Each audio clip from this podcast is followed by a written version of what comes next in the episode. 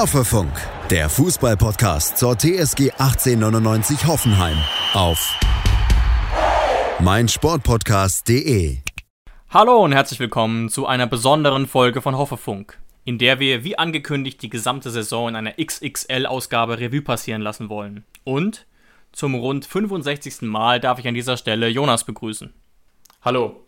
Ich wollte heute aber nicht nur zusammen mit Jonas, sondern auch mit Luis Löser die Saison unserer TSG analysieren. Luis schreibt als Redakteur sowohl für unseren Partner Hoffe News als auch für Goal Deutschland und die aufmerksamen Hörer dieses Podcasts dürften ihn auch bereits kennen. Hallo Luis. Hallo Jonas, hallo David. Schön, dass du dir die Zeit genommen hast. Starten wir doch mal direkt ein bisschen, ja, emotional. Ich würde gerne von euch wissen, wissen mit so ein bisschen Abstand, wie ihr euch aktuell fühlt nach dieser Saison. Fühlt ihr euch leer? Seid ihr zufrieden ungefähr, wie es jetzt gelaufen ist? Wie ist die Stimmung nach diesen ganzen Aufs und Abs in dieser Saison? Ich bin erstmal froh darüber, dass es jetzt vorbei ist. Ähm, einerseits, weil so eine Saison dann doch immer ganz stressig ist, wenn man die dann nicht nur als Fan, sondern auch äh, als Journalist oder Fan, Redakteur, wie auch immer, äh, begleitet.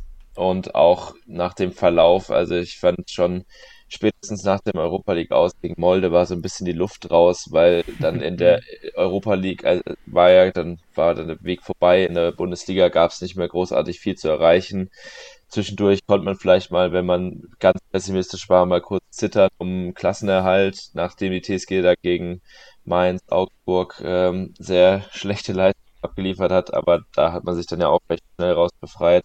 Und so diese Sieges- oder ungeschlagen Serie gegen Saisonende, die hat einen dann zumindest ein bisschen versöhnt mit dieser Saison, aber alles in allem war es schon ziemlich verkorkst aus TSG-Sicht, was äh, aus vielen, äh, viele Faktoren zugrunde liegen hat, aber das werden wir dann ja noch besprechen. Aber alles in allem bin ich jetzt erstmal ja ein bisschen geschlaucht, muss man auch sagen, und ganz froh, dass es jetzt, dass es jetzt äh, vorbei ist erstmal und wieder Zeit zum Durchatmen hat. Ist zwar dann auch direkt wieder EM, aber ich bin da jetzt auch gar nicht so im, noch nicht so im, in der Vorfreude drin, muss ich sagen. Ja, kann ich verstehen. Jetzt erstmal Jonas, du, denn ich habe auch natürlich diese Frage mit so einem gewissen Hintergedanken gestellt.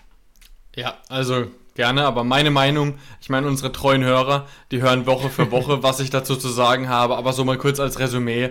Ähm, ich kann mich da eigentlich weitestgehend nur anschließen. Ich bin ähm, froh, dass die Saison jetzt erstmal rum ist, auch wenn ich natürlich gleichzeitig mich schon auf die neue Saison freue, weil eine Zeit ohne TSG-Spiele ist immer eine schlechtere Zeit als mit TSG-Spiele. Das ist als Fan einfach so. Ähm, aber ich bin froh, dass wir einen Haken hintermachen können und dass die letzten Spiele einfach so versöhnlich für uns waren, dass wir jetzt einfach mit einem mit einem positiven Auge in Richtung neue Saison gucken können. Genau, das war ja auch so mein Hauptargument. Ich glaube sogar schon in der letzten Woche, dass dieses Saisonende gar nicht so sehr zu unterschätzen ist, diese Miniserie am Ende. Und der Hintergedanke meiner Frage war, dass ich vor, ich glaube, fünf Stunden eine Umfrage gestartet habe bei uns auf Instagram, wie zufrieden unsere äh, Hörer bzw. die TSG-Fans mit dieser Saison sind. Ich habe so einen kleinen Trick benutzt, weil ich einfach wollte, dass also man würde jetzt sagen, so als äh, jemand, der Statistiken macht, als Politologe, hätte man nicht dazu schreiben müssen, ich habe die Formulierung gewählt, in Anbetracht der äußeren Umstände, wie zufrieden seid ihr mit der äh, Saison unserer TSG. Aber ich wollte natürlich nochmal den Kontext in Erinnerung rufen und was war das Ergebnis? Sehr, sehr gemischt. Was ich damit sagen will, ist, es gab sehr, sehr wenige, die gesagt haben, ich bin sehr unzufrieden und es gab sehr wenige, die gesagt haben, ich bin sehr zufrieden. Also das Gesamturteil auf einer Skala von 0 bis 10 war eigentlich eine 5. War eigentlich, es war okay. Und ähm, das hat mich sozusagen, ähm, ja, auf eine Art auch gefreut. Denn man muss natürlich sagen, diese, diese Gefühle der letzten Spiele, die bleiben am ehesten haften und so scheint das auch gewesen zu sein. Die TSG-Fans scheinen ganz okay gelaunt gewesen zu sein. Ja, und ich glaube auch, es war wichtig von dir, das nochmal so ein bisschen zu erwähnen, dass man natürlich es in dem Kontext der Saison betrachten muss, weil natürlich, das hat ja jeder Verantwortliche gesagt, äh, Rosen, äh, Hoeneß, wir sind nicht zufrieden mit der Platzierung der, äh, der Saison. Das ist aber ganz selbstverständlich. Aber natürlich, so wie die Saison gelaufen ist, ähm, muss man das natürlich ein bisschen anders betrachten. Und ich glaube, deswegen so kam auch dieses Gemischte, also sagen wir jetzt mal auf einer Skala von 0 bis 10, dass man sagt, ja, war so eine 5 oder eine 6, weil man sich irgendwie gar nicht mehr richtig erinnern kann. Es gab äh, Phasen, da hätte man der Saison am liebsten eine 2 gegeben, dann gab es wieder Phasen, da hätte man eine 7 oder 8 gegeben. Und deswegen ja. denke ich, sagen die meisten einfach, komm, eine versöhnliche 5, Haken hinter und wir schauen jetzt positiv in die Zukunft. Genau. Und das ist ja das Interessante, man muss es nochmal zusammenfassen an dieser Stelle, wenn man auf die nackten Zahlen guckt. Wir haben 34 Spiele absolviert naheliegenderweise, 52 zu 54 Tore erzielt und 43 Punkte. Da ist es ja jetzt ohne Kontext schon relativ überraschend, dass die TSG-Fans und wir eigentlich auch sagen, naja, schon ganz okay. Ähm, was wir aber heute, glaube ich, auch besprechen müssen oder versuchen wollen, ist die Frage, ob man damit vor dem Hintergrund der äußeren Umstände zufrieden sein muss oder ob doch noch Luft nach oben gewesen wäre. Das ist, glaube ich, ähm, ähm, eine spannende Frage, die ja. ich jetzt gerne mal an euch weitergebe. Ja, also ich habe mir tatsächlich vorab so ein bisschen die Mühe gemacht und habe nochmal den kompletten Kicker und andere äh, Foren durchforstet und habe mir für mich so ein bisschen aufgeschrieben, an welchem Spieltag wir gegen wen gespielt haben. Habe das tatsächlich noch handschriftlich gemacht, richtig oldschool. und habe mir dann farblich markiert, das war relativ hilfreich, alle 34 Spiele farblich markiert mit grün, mit rot und mit blau. Ähm, Natürlich grün, Sieg, rot, Niederlage und blau ist das Unentschieden. Und dadurch kann ich jetzt ganz genau sehen auf meinem Blatt, wann wir irgendwelche kleinen Serien gestartet haben, wann es gut lief. Und das Krasse dabei ist, ähm, die Farben sind nicht wild gemischt. Also wir haben tatsächlich ganz klar Phasen zu erkennen. Und wenn wir jetzt allein mal gucken, es ist lange her, aber wir, wir können ja bei dem Saisonrückblick mal so ein bisschen von vorne anfangen. Und wir haben ja die Saison gestartet, an die, wo sich vielleicht nicht mehr erinnern, mit sechs Punkten. Wir haben nämlich in Köln 3 zu 2 gewonnen und danach gegen die Bayern daheim 4 zu 1 gewonnen. Und nach diesem zweiten Spieltag waren wir einfach Tabellenerster. Klar, noch nicht wirklich aussagekräftig, aber dann ist natürlich was passiert. Bis zum neunten Spieltag, also einschließlich der neunte Spieltag, und das ist lange, lange Zeit her, äh, oder beziehungsweise eine lange Zeit, haben wir dann kein einziges Spiel mehr gewonnen. Darunter sogar vier Niederlagen. Und nach dem neunten Spieltag waren wir dann Zwölfter. Und ich meine, wie es dann weiterging, ich meine, damit will ich sagen, der Anfang der Saison war schon so ein bisschen äh, beschmutzt, will ich jetzt mal sagen. Stimmt, das ist interessant, nochmal sich ins Gedächtnis zu rufen, zumal ja auch ähm, diese Problematik, die uns allen bekannt ist, erst im November auftrat. Ich habe mir sogar notiert, das muss man eigentlich so sagen, wir hatten sechs Punkte nach zwei Spielen und am, genau. am Ende der Hinrunde 19 Punkte. Also eigentlich dann doch eine relativ katastrophale Hinrunde, gerade wenn man die Spieltage 3 bis 17 mal nimmt. Ja, man kann das so ein bisschen fast schon als Bayern-Fluch äh, interpretieren. Man kann aber auch sagen, also du sagst richtig, erst im November kam diese große Corona-Welle, aber schon vorm Dortmund-Spiel hat ja André Kramaric äh, Corona infiziert und der war mhm. ja vorher in absolut überragender Form, hat er gegen, äh, hat er, was waren sechs Tore in den ersten drei Spielen geschossen gegen Bayern, Köln, Frankfurt, auch gegen Chemnitz getroffen, hat ja diese e, unglaubliche Serie da gehabt, saisonübergreifend und der hat natürlich auch erstmal gebraucht, als er wieder zurückkam. Ähm, die TSG, also so sehr, wie es manche manchmal darstellen, dass die TSG komplett bei den Toren von Kramaric abhängt, so war es nicht. Die haben ja auch in der Europa vor allem haben extrem viele verschiedene Torschützen dabei gehabt. Aber es war schon nochmal ein Faktor, dass er eben erstmal nicht dabei war, wenn ich zum Beispiel an so ein 1-1 gegen Bremen denke, was wir da dabei hatten sofort. Da hätte so ein Kramaric auf jeden Fall geholfen, da nochmal die Letz in, ins letzte Drittel reinzukommen, mit einer überraschenden Aktion nochmal was. Da waren dann auch teilweise echt wilde Spiele dabei, wenn ich so an Wolfsburg denke, wo man erst, wo ich erst so ein VAR-Wahnsinnsding, wo plötzlich auf der anderen Seite dann das Tor fällt und wer man erst, ich weiß nicht mehr genau, was da war. Ich glaube, auf der, der auf der einen Seite war man sich nicht sicher, ob da ein Elfmeter pfeifen sollte und am Ende war es ein Tor für Wolfsburg. Ja, dann stimmt. Wolfsburg liegt 2-0 vorne, Hoffenheim kommt in der 87. zurück, nachdem Wolfsburg schon einen Elfmeter verschossen hat. Und dann kriegt Dabur in der 90 plus 4 einen Elfmeter und verschießt den. Solche Spiele waren da auch dabei. Also das war so eine echt also bis zur Winterpause eine echt üble Phase, diese Mini-Winterpause, die war ja auch nur neun Tage. Und dazu kommt ja auch noch, dass man, ich glaube, ab Anfang November oder Mitte November dann, als dann auch diese Corona-Fälle kamen, hatte man ja wirklich 31 Spiele in der, äh, 10 Spiele in 31 Tagen. Also äh, ungefähr jeden dritten Tag ein Spiel, was auch mit dem Rumpfkader dann auch extrem ist, auch wenn Hoffenheim schon sehr breiten Kader hat, aber wenn dann eben mal sieben Spieler Corona haben, dazu ein Haufen Leute ausfallen. Ich hatte mal ja. mir das durchgerechnet, äh, ich glaube, pro Spieltag sind mehr als sieben Spieler ausgefallen, was auch echt krass ist, muss man sagen. Mehr als sieben? Und, ja. Krass. Sieben, ja. Ich glaube 7,6 oder nee, nee 6, doch 7,6 müssten es gewesen sein. Aber also ich hätte mal, ich hätte, ich hätte mal an der Stelle eine bisschen provozierende Gegenthese, wo ja vielleicht auch du oder auch du, David, ähm, mal Stellung dazu nehmen kann, weil ich verstehe deinen Punkt vollkommen. Ja. Ähm, mich stört es auch immer so ein bisschen, weil, also Thema Grammarisch jetzt, mich stört es auch immer so ein bisschen, dass die Außenwirkung von den Medien, beziehungsweise wenn du mit Fußballfans redest, die eigentlich nicht so viel Hoffenheim kennen, gucken oder die eigentlich nur so in der Sportschau mal sieben Minuten Hoffenheim gucken, dass die immer so tun, genau. als wären wir Kramaric und nichts anderes. Das stört einen natürlich als Hoffenheim-Fan ein bisschen. Und deswegen verstehe ich auch deine These, dass wir gar nicht so abhängig sind von Kramaric, weil wenn man 90 Minuten Hoffenheim-Spiele immer schaut, was wir ja alle tun, dann erweckt es nicht den Eindruck, als wären wir nur Kramaric. Aber jetzt habe ich mal ein paar Statistiken.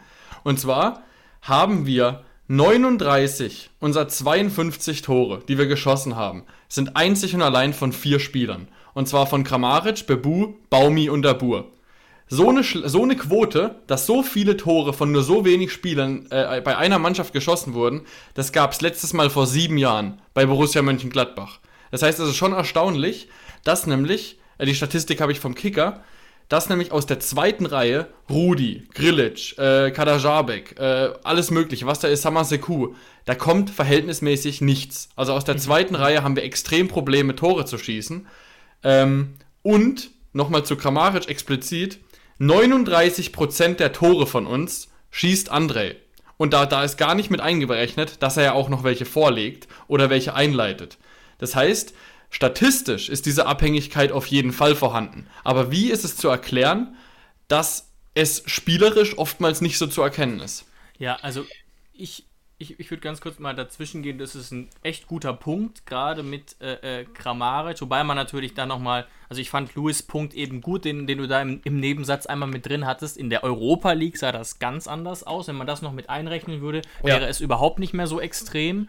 Und ähm, das Ding ist ja auch noch, ne? Das finde ich ganz überraschend. Ich weiß nicht, Jonas, wie, wie detailliert du dir das aufgeschrieben hast. Ich habe es mir angeguckt, aber mir nicht notiert. Die Sehr Saison, detailliert. Du kannst, die, mich, du kannst mich nachfragen. Okay, die Saison lässt sich nicht nur in Phasen einteilen, so Siege, Niederlagen und so, sondern auch in, ich sag mal, Kramaric-Phasen. Und ich habe mindestens ja. zwei Phasen entdeckt. Ich sag's bewusst etwas pointiert, in denen Kramaric sehr, sehr schwach gespielt hat, in denen Kramaric wirklich gespielt hat wie ein, ja, ganz, ganz, ganz durchschnittlicher Bundesligaspieler und es waren zweimal Phasen so um die vier, fünf Spiele. Und das macht ja. vielleicht die 20 Tore nochmal beeindruckender, zeigt aber auch, und jetzt müssen wir noch die Corona-Infektion dazu rechnen äh, und die Verletzung. Oder was, wie war das denn? Wie viele Spiele ist er genau ausgefallen? Weiß ich gar nicht. Er hat, er hat, 8, er, er hat 28 Spiele am Ende insgesamt gemacht. Okay. War von Spieltag 4 bis Spieltag 7 ähm, vier Spieltage weg wegen Corona und wegen Trainingsrückstand und dann hat er im Verlauf der Saison noch zweimal gefehlt. Das heißt, genau, insgesamt kleinere Verletzung, ja. hat er 28 Spiele gemacht. Ja, David, du hast recht. Ich kann mich erinnern, wir hatten mal eine Phase, das müsste ungefähr, warte, es könnte ungefähr sein, ähm, ja, um den 25., 26., 27. Spieltag rum, als wir drei Niederlagen hatten gegen Stuttgart, Mainz und gegen Augsburg. Da kann ich mich noch gut dran erinnern. Drei Niederlagen hintereinander, wo wir oft darüber geredet haben, dass es Spiele gibt, wo uns Kramaric vermeintlich sogar mehr schadet, als dass er uns bringt. Und deswegen ist es einfach so verwunderlich, dass diese Statistik ähm, uns quasi so auf Kramaric reduzieren möchte. Ja, ja ich, ganz, sorry, ganz kurz noch, ich habe auch noch eine weitere Phase gefunden, zum Beispiel 9. bis 12. Spieltag, wo wir sehr schwach abgeschnitten haben, wo Kramaric fast ja. immer gespielt hat und ähm, ich glaube, ein einzige Torbeteiligung in vier Spielen. Das zeigt eben, dass Kramaric auch sehr schwankend unterwegs war, was man natürlich erklären kann. Sorry, jetzt du, Luis.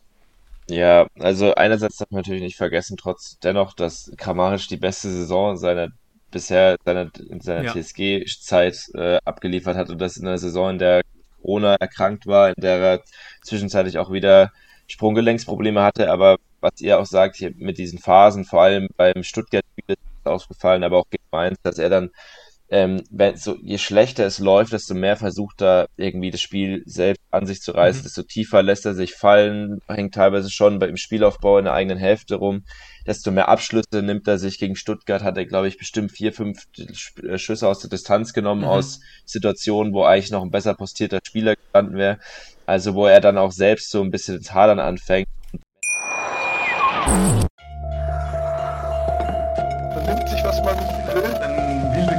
Entstanden. Fast nichts davon stimmt. Tatort. Sport. Wenn Sporthelden zu Tätern oder Opfern werden, ermittelt Malte Asmus auf meinsportpodcast.de. Folge dem True Crime Podcast, denn manchmal ist Sport tatsächlich Mord. Nicht nur für Sportfans. Kramaric ist schon jemand, der kann eine Mannschaft hochziehen, aber wenn die Mannschaft wirklich einen schlechten Tag hat, dann zieht ihn das auch mit runter, weil er dann immer mehr versucht, selbst in die Hand zu nehmen und er sich damit nur selbst schadet. Ja. ja. Ich genau. kann mich, David, David, ich kann mich ganz oft an den Satz von uns beiden erinnern, ähm, nach, als wir Spiele im Rückblick dann analysiert haben, was wir eigentlich jedes Mal gemacht haben, fiel ganz oft der Satz von einem von uns beiden, er will einfach mit dem Kopf durch die Wand und es klappt einfach nicht, er will es erzwingen. Der Satz fiel ganz, ganz häufig von uns und das spiegelt eigentlich Kramaric so ein bisschen wider. Also stimme ich dir zu 100% zu, Louis, je schlechter es läuft, desto mehr will er es erzwingen ähm, und versucht sich umso mehr in den Mittelpunkt und dann ist es wie so eine Spirale. Und dann muss er erstmal, vielleicht auch manchmal durch Glück, mal wieder treffen oder ein Erfolgserlebnis haben, um sich so ein bisschen äh, rauszu, rauszuschwimmen aus diesem, aus diesem Negativstrudel. Ja, und gehen wir doch mal kurz in die Fußballtaktik. Also das ist jetzt ein bisschen Bereich des Gemutmaßes, aber ich bin mir doch relativ sicher, dass das nicht der Plan des Trainers gewesen sein kann, dass man sagt, es läuft schlechter. André, du lässt dich fallen wie ein Geisteskranker. Der Raum vorne ist relativ unbesetzt dann. Ähm, müssen andere reinziehen. Glaubt ihr wirklich, das, das kann doch nicht die Spielanlage gewesen sein? Und ich habe mindestens fünf Spiele im Kopf, in denen das wirklich extrem so war, wo André dann quasi meiner Meinung nach selbst reagiert hat auf, der, auf die spielerische Schwäche. Erstens das. Ich glaube, dass er auch sehr viel ähm, einfach selbst macht oder selbst entscheidet. Aber ich glaube natürlich auch, ähm, wie jeder Trainer es machen würde, dass er von Sebastian Hoeneß auch so ein bisschen ähm, Narrenfreiheit bekommt. Also ihm wird schon gesagt, er darf dann schon mal, er ist der Part auf dem Platz, wo jetzt nicht ähm, stur im System agieren muss, sondern der natürlich ein bisschen Freiheiten hat. Und je nachdem, wie schlecht es eben läuft bei André, desto mehr ähm, weitet er diese Freiheiten aus. Und das ist nicht immer gut für uns. Luis, was hältst du von meiner Theorie? Abwegig oder glaubst du auch eher, dass, dass Kramaric so ein Spieler ist, der sehr viele Freiheiten von Hoeneß bekommt? Ja, also ein bisschen was hat sich ja taktisch schon an der Rolle von Kramaric geändert, dass er dann spätestens als man wieder aufs 4-2-3-1 umgestellt hat, dass er dann mehr als Zehner aufgelaufen ist und nicht als zweite Spitze neben Bibu. Mhm. Und dahingehend natürlich schon nochmal ein bisschen tiefer ist, was ich aber an sich erstmal gut heiße, weil ich finde, Kramaric hat solche spielerischen Stärken, auch als Ballverteiler und nicht nur als, äh, als Torschütze, dass er hinter der Spitze fast schon besser aufgehoben ist, vor allem wenn man sich anschaut, was Bibu für eine Saison gespielt hat, da in der Spitze eine richtige ja. Waffe, vor allem im Konterfußball, auch als Wandspieler, der dann die Klatsch-Kombination spielt und dann lang geht und äh, mit seinem volles Tempo ausspielen kann. Aber das ist natürlich trotzdem kann gewollt sein, dass er dann teilweise fast schon auf der Sechser-Position äh, spielt. Das ist ja auch glaube, also das, das war ja auch nicht nur unter Hönes so, das habe ich auch schon unter Nagelsmann gesehen und ich ja. glaube, bei beiden war es nie so gewollt, dass Kramaric wirklich so tief sich teilweise fallen lässt. Da gibt es äh, Spieler, die da viel prädestiniert dafür sind. Wenn ich mir Grilic angucke oder auch Jate Samasiku, die können das super spielen, da brauchst keinen Kramaric, der dann so tief quasi in der eigenen Hälfte schon lauert. Da, da macht er ja nur unnötigen Raum vorne auf, in den dann irgendwer reinlaufen muss, der nicht so die Offensivfähigkeiten hat wie er. Und ich weiß nicht, ob du dich auch noch erinnerst, Luis, ich glaube, einmal haben wir es ja auch im Podcast erwähnt, dass ja André eigentlich eher so, ich glaube, es war so etwa die Phase 2016, 18, dass Kramer dabei Leibe nicht unser Stürmer Nummer 1 war, weil er eben meiner Meinung nach relativ oft verspielt war, ähm, sein Abschluss noch deutlich schwächer war und er es dann auch geschafft hat, in Anführungszeichen, gegenüber Spielern wie äh, Wagner oder Choloy vereinzelt mal gebencht zu werden. Ähm, und ich hatte, ich hatte den Eindruck, dass das auch damit eben zu tun hatte. Der war, der hat sich erst so langsam ab 2019 zu dem Topspieler entwickelt. Ja, zu dem absoluten Topspieler. Also es gab wirklich Zeiten, du hast recht, da hat er auch den kürzeren gezogen hinter einem Ud zum Beispiel, der jetzt ja, by the way, äh, kurz vor einem Wechsel zu Köln steht. Ja. Also das hat sich dann vermutlich auch erledigt. Ich, da haben wir einmal David spekuliert, nur das am Rande, dass wenn Köln absteigen sollte, ähm, dass er sich vielleicht wieder uns anschließt, aber dadurch, dass Köln jetzt die Liga gehalten hat, ähm, war unser Instinkt richtig, dass es ihn wahrscheinlich da wieder hinziehen wird. Aber ja, Thema Kramaric gebe ich dir da auf jeden Fall recht. Und dazu kommt ja auch, dass er halt vor allem oft auf der 8 gespielt hat. Und ich glaube, in dieser Saison hat man auch das Problem gehabt, dass neben Bebu eigentlich kein Stürmer ähm, wirklich performt hat. Also Kramaric natürlich, aber der ist ja. für mich halt nicht so ein typischer Stürmer. Und Dabur und Belfodil, für die war das eine gebrauchte Saison. Dabur hatte eine gute, eine ordentliche Hinrunde, so ungefähr bis zu seinem Corona-Fall. Er hat vor allem in der Europa League genetzt hat dann auch nach seinem Corona-Fall in der Europa League nochmal ganz gut genetzt, aber dann, aber danach lief eigentlich nicht mehr viel gegen Saisonende, hat er wirklich kaum noch ja, gespielt. Ja. Musste dann äh, nach noch frühzeitig abreisen nach Israel mit seiner Frau und hat dann quasi vorzeitig die Saison beendet. Und für Belfodil war die Saison, also ich glaube, seit, sein, seit seinem Kreuzbandriss oder seiner Kreuzbandverletzung, man weiß immer noch genau, was wirklich war, ist er halt ein komplett anderer. Ja, kuriose Entwicklung, auch mit Belfodil. Da würde ich sagen, machen wir nachher vielleicht nochmal so ganz klassisch so ein kurzes Tops und Flops, jeder ganz subjektiv. Ähm, guter Punkt. Was ich auch denke tatsächlich, ähm, natürlich muss man auch nochmal die, die Personalsituation ansprechen, so ganz allgemein. Gerade auch, du hast es ja schön gesagt, 7,6 Verletzte im Schnitt. Krass. Aber einen Punkt möchte ich jetzt schon mal ansprechen, der sich aus meiner Sicht so ein bisschen ergeben hat, dass wir eben und das lässt sich Jonas aus den Statistiken, die du uns hier reingegeben hast, ableiten, dass wir, dass wir keinen Spieler haben, der im Mittelfeld so richtig gut offensiv die Bälle verteilen kann. Das hat Grilic auch nur in Phasen der Saison gut geschafft. Ähm, also wir haben, wir haben ja lange auch mit einem Spielertyp wie dem hier beigespielt, der uns völlig fehlt.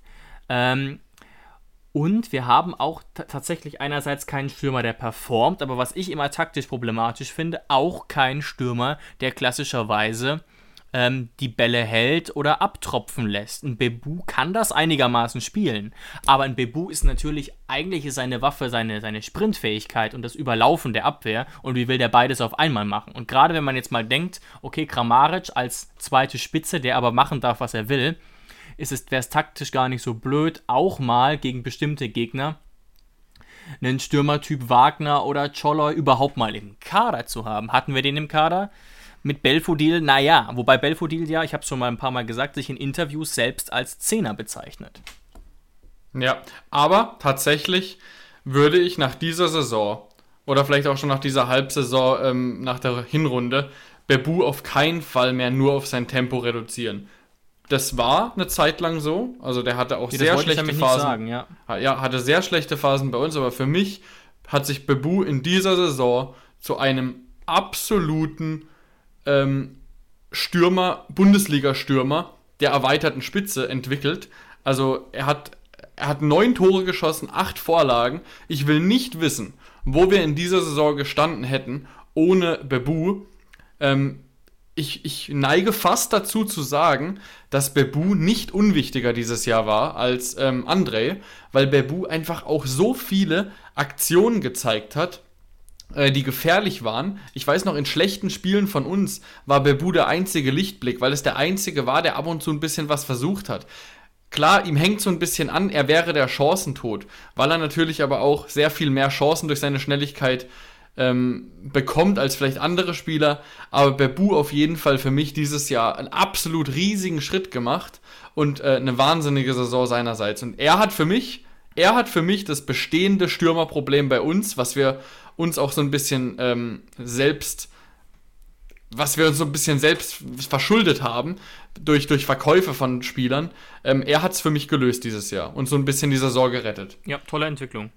Und ich bleibe trotzdem dabei, dass man sich gerade eben in der Offensive vielleicht trotzdem umgucken muss, umgucken sollte. Es wurde ja auch schon relativ klar angedeutet, dass es mit Belfodil wohl nicht weitergeht. Oder auch, Jonas, du erinnerst dich vielleicht, dass wir als ähm, Überraschung der Saison beide Joao Klaus genannt haben und wissen ja auch, wie diese Geschichte ausgegangen ist. Und ich fand das damals gut. Der war jung, der hat sich im Ausland gut präsentiert und war eben der Stürmertyp, der uns gefehlt hat. Schade. Ja, also wird sehr spannend sein, ob wir ähm, in dem Bereich was tun werden, weil so wenig Stürmer haben wir ja nicht. Klar, es werden uns bestimmt welche verlassen, also gerade Belfodil, seine Zeit wird vorbei sein. Aber jetzt ist natürlich die Frage, holen wir dann einen großen, bulligen Stürmertyp? Weil es sieht ja momentan so aus, als wollen wir das ja gar nicht. Sonst hätten wir ja nicht ähm, zwei, drei von dem, von der Sorte gehen lassen. Ja, aber wird auf jeden Fall spannend sein. Was meinst du dazu, Louis? Glaubst du, uns fehlt tatsächlich so ein, ich sage jetzt einfach mal so ein Sandro Wagner? Also im System Nagelsmann war es eigentlich immer essentiell, dass man einen so einen Bandspieler vorne drin hat. Das hat am Anfang Scholler gemacht, dann vielleicht Joshua Linton, der ein bisschen mehr der spielerische Ansatz mhm. war. Belfodil hat es in seiner ersten Saison auch gut gemacht. Ich finde, so ein Spieler tut schon immer gut. Klaus die Rolle sicher spielen können. Wenn ich mir überlege, in der Vorbereitung hat er auch öfters so eine ganz, so eine falsche falsche Neun fast schon gespielt, so, eine, so ein fast schon ein Zehner, der dann aber immer vor allem die langen Bälle ablegt und die echt gut zumacht. Aber ihr habt das schon gut besprochen, ähm, hat dann doch nicht die Erwartungen erfüllen können.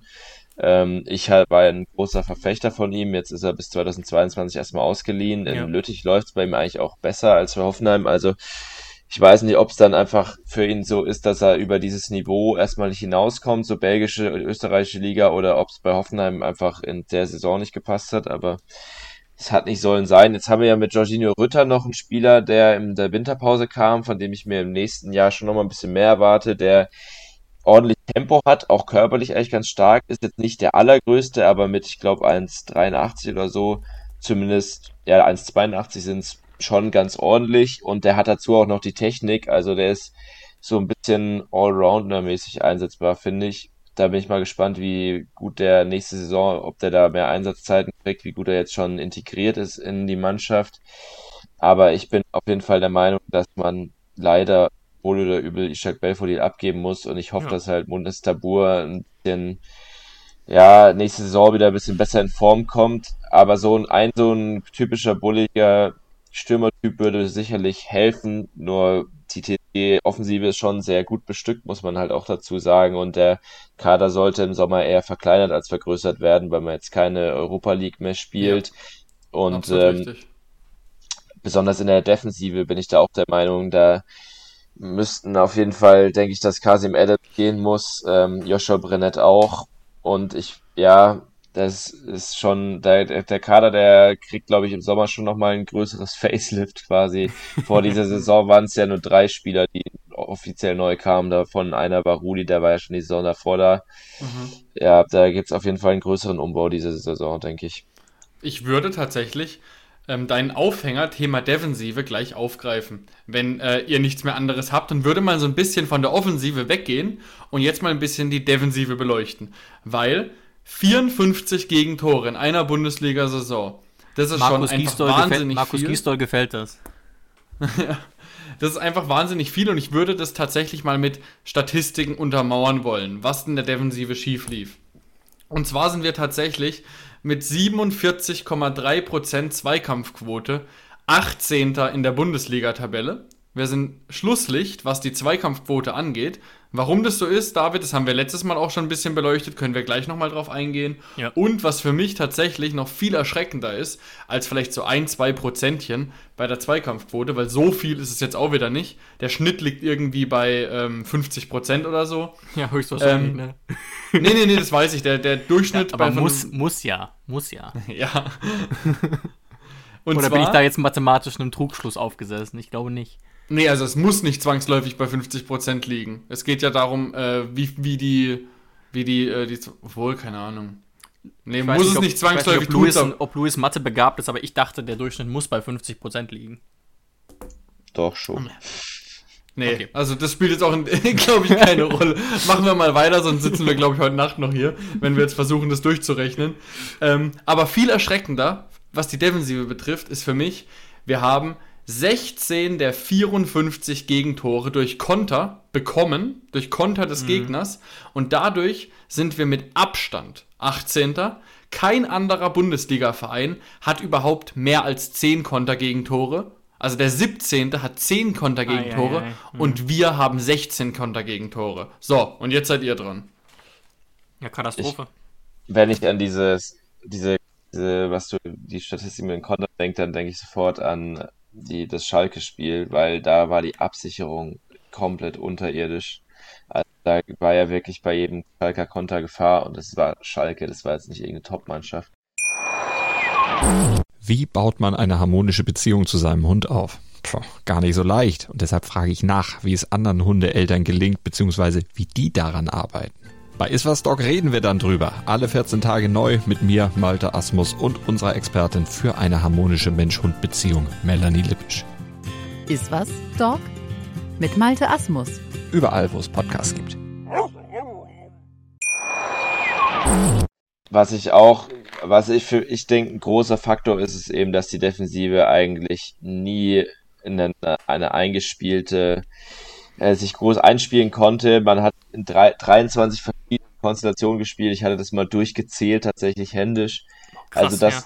dass mal, das ist genau einmal passiert, dass dreimal in Folge die gleiche Abwehr auf dem Platz stand. Was halt einerseits auch natürlich an den vielen Verletzungen liegt, aber ich finde, die TSG, die hat auch, da fehlt auch so eine richtige Säule in der Abwehr, so ein Abwehrchef, der, der wäre normalerweise Benjamin Hübner, aber der hat halt jetzt die ganze Saison dann gefehlt. Ermin Bicakic natürlich auch ein großer Faktor, dass er 32 Spieltage nicht dabei war durch seinen Kreuzbandriss.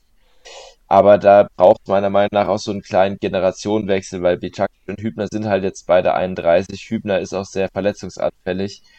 Und da bräuchte es halt schon nochmal einen klaren Abwehrchef. Ich finde Kevin Vogt, der hat sich schon wieder gut eingegliedert, aber der ist für mich halt eher jemand, der im Spielaufbau vor allem seine Stärken hatte. Ist jetzt nicht jemand, der eine Abwehr komplett stabilisiert. Wer, wer auf jeden Fall gut äh, groß, schon eine große Hilfe war, war Chris Richards, was ja auch schon sehr viel aussagt, weil der jetzt aus der dritten Mannschaft, äh, aus der zweiten Mannschaft, aus der dritten Liga vom FC Bayern kam ähm, und auf Anhieb sofort bei TSG Stamm gespielt hat und ordentliche Leistung gezeigt hat. Ich finde Stefan Pott, der könnte sicherlich auch so eine Säule sein für die Zukunft. Ähm, hat jetzt vor allem, finde ich, zu Beginn äh, ganz gute Leistungen abgerufen. Zwischendrin war es auch ein bisschen durchwachsen. Kevin Akpoguma hatte mich eigentlich überrascht, ähm, vor allem so Richtung Dezember in der Europa League und so, aber dann hat er halt sehr lange gefehlt. Ja, also ich finde, es braucht bei Hoffenheim schon so nochmal eine klarere, klarere Hierarchie in der Abwehr, dass einen klaren Abwehrchef gibt und vielleicht auch eine klare Abwehrkonstellation, die jetzt mal über mehrere Spiele ähm, klar vor, äh, die Nummer eins ist, die da vorne dran steht, damit man Ja. halt auch die Abläufe besser ein, äh, da, da, da müssen halt auch die Abstände und alles stimmen. Das ist, ist ja, also, da, da braucht man, muss man schon sehr eingespielt sein. Ich bin auch gespannt, was mit Malairo Borgard passiert, weil dessen Vertrag läuft ja eigentlich zum Saisonende aus. Da haben wir jetzt auch erstmal nichts mehr gehört, ob der den jetzt irgendwie heimlich verlängert hat oder ob er jetzt geht. Nee, nee, beim Transfermarkt steht jetzt bis nächstes Jahr. Okay, hatten scheinbar. Sebastian Hoeneß, es war ganz lustig, Sebastian Hoeneß hat in einem Nebensatz angedeutet bei irgendeiner der letzten PKs, dass seines Wissens nach der Vertrag nicht ausläuft. Das war ganz Ja. lustig. Ja, das, da war ich jetzt gerade auch äh, auf falschen Fuß erwischt worden. Aber ja, also die, die Abwehr meiner Meinung nach, die, da braucht es schon nochmal kleine Änderungen. Ich weiß nicht, man hat halt eine extrem, eigentlich extrem viele Innenverteidiger auch im Kader, aber halt nicht so den einen, wo man sagt, so ja, der, der, wenn der auf dem Platz steht, dann wissen wir genau, dass die Abwehr hinten zusammenhält. Das wäre vielleicht ein Hübner, aber der fehlt halt sehr oft. Ja, Ja, ja, ist das, das stimmt auf jeden Fall. Gerade in der Defensive ist ja, ist ja Hierarchie oder ein Abwehrchef, der das alles managt. Das, was eigentlich jahrelang ähm, Kevin Vogt mit Hübner, muss man ja fast schon zusammen war, in einer Dreierkette, mit Nick Süle vielleicht noch rechts, ähm, da hat Vogt auch einen ganz anderen Fußball gespielt, wenn er einen Hübner neben sich hatte. Das hat einfach besser harmoniert. Ähm, Vogt auf jeden Fall stärker zurückgekommen, als ich vermutet hatte. Ähm, hat eine solide Saison gespielt, auf jeden Fall nicht gut, aber war, war auf jeden Fall quasi, solide. war aber quasi immer Stammspieler, wenn er denn bei 100% war, ne? Ja, ich habe ihm auch immer vertraut, muss ich auch sagen. Aber für mich tatsächlich am Ende der Saison, überraschenderweise, ich habe jetzt gerade, während du geredet hast, Louis, so ein bisschen überlegt, wer für mich nach dieser Saison oder in dieser Saison so der Abwehrchef war, wo ich immer gesagt habe, ja, wenn der spielt, das gibt mir irgendwie ein gutes Gefühl. Und ich muss sagen, für mich ist es Posch. Ja, für mich auch. Der hat am Ende sich echt nochmal ähm, ganz gut präsentiert. Aber wie gesagt, ich glaube, Luis hat gerade ganz gut die Probleme zusammengefasst. Alleine schon, du hast es wahrscheinlich dir auch angeguckt, wenn du das so detailliert äh, aufgeschrieben hast, Luis, wie oft es dann hin und her ging zwischen Vierer- und Fünferkette. Und das war in meiner. Das ist Wahnsinn. Ja, Wahnsinn. lass mich ganz kurz fertig, fertig erzählen. Ja. Äh, das, das war meine, meines Wissens nach oder meiner Überzeugung nach nicht so, dass Höhnes sich die ganze Zeit unsicher war. Was will ich spielen, was will ich spielen? Es haben permanent Spieler gefehlt. Es war echt äh, teilweise katastrophal. Dann hat sogar phasenweise ein Howie Nordfight den in Anführungszeichen Abwehrchef gespielt, der das sogar relativ solide gemacht hat, aber auch ein Spieler, dem man letzten Sommer kaum noch oder kaum noch Einsatzzeiten eingeräumt hätte, wo man gesagt hätte, bei einem guten Angebot darf man gehen. Und so jemand war dann äh, äh enorm wichtig. Und damit kann ich eigentlich auch jetzt schon zu meiner Hauptthese so ein bisschen kommen die ich mir äh, in der Vorbereitung überlegt habe. Natürlich war ein riesiges Problem, dass wir permanent 7,6 Verletzte im Schnitt hatten, aber auch die Zusammenstellung des Kaders war höchst problematisch, muss ich rückblickend sagen. Und das möchte ich mit ein, zwei Beispielen untermauern. Dass dann eben ähm, wir angeblich diesen riesigen Kader hatten, aber wir hatten eigentlich keinen riesigen Kader. Wenn man mal anguckt, wie wenig letztlich eigentlich auf Spieler gebaut wurde wie Brannett, Belfodil oder Adams, die dann teilweise sogar spielen durften, spielen mussten, auch Nordfight, wo ich mir beim besten Willen nicht vorstellen kann. Das hat man ja am Anfang der Saison gesehen, dass das so geplant war. Das waren Spieler, die hat man, meine Vermutung, wegen Corona nicht losbekommen. Alex Rosen hat ja auch gesagt, der Transfermarkt war sehr schwierig, ist weiterhin sehr schwierig. Es gibt sehr wenig Interaktion. Das heißt, wir hatten wirklich, ja, hart gesagt, Karteileichen im Kader. Hoeneß wusste wahrscheinlich vom ersten Tag an, Joshua Brennett, brauche ich nicht. Was ist das für ein Typ? Ne? Also offensichtlich war da von Anfang an klar, das wird nichts. Ähm, Adams und Howie kamen dann auch nur aus der Not rein. Ähm, in Belfodil wurde dann die letzten Spieltage wieder aussortiert. Also, mhm. das heißt, ja. ich würde sagen, unser Kader war im Prinzip um vier, fünf Spieler einfach kleiner als auf dem Papier. Ja, aber das wusste man quasi erst in, im Laufe der Saison, dass wir in Wirklichkeit Spieler drin hatten, denen kein Vertrauen geschenkt wird und die nur im Notfall spielen. Und die haben dann einfach so oft gespielt, ja. weil, weil unsere, das war ja auch noch das Erschreckende, nicht nur die Anzahl der Verletzten, sondern dass das immer die gleiche Position war. Also wie viele Innenverteidiger manchmal gleichzeitig verletzt waren. Und deswegen ist es ja eigentlich kaum zu glauben, nach einer Saison mit einem Trainer, wo man sich so intensiv mit dem Verein befasst wie wir, aber ich kann dir jetzt nach einer Saison, nach was weiß ich, 45 Pflichtspielen mit Europa League und DFB-Pokal, was weiß ich noch alles dabei, nicht sagen, was Sebastian Hoeneß favorisierte Formation wäre weil er einfach immer so reagieren musste. Wir haben ja angefangen mit irgendwie so einer engen Raute, mit einem 4-1-2-1-2, wo Rudi manchmal auf der 8, manchmal Rechtsverteidiger in einem war und immer so ein bisschen offensiv-defensiv rotiert hat. Ja. Das hat ganz gut geklappt. Auf einmal sind wir davon weg und haben manchmal äh, was komplett anderes gespielt, sind auf ein 4-3-3 gegangen. Ähm, wo wir dann immer gesagt haben, ey, versuch doch bitte mal wieder die Dreier-Fünfer-Kette. Auf einmal gehen wir auf die Dreier-Fünfer-Kette, das weiß ich noch, und es läuft wieder in Ansätzen besser. Ähm, dann verletzen sich wieder so viele Innenverteidiger, dass wir zum ersten Mal in der Saison, in der Schlussphase, auf ein klassisches 4-2-3-1 gehen. Und das war jetzt scheinbar auch unsere Form Formation ähm, des Endes, weil das hat am Ende dann funktioniert. Unsere sieben-Spiele-Serie ist hauptsächlich genau. eigentlich mit einem 4-2-3-1 zustande gekommen.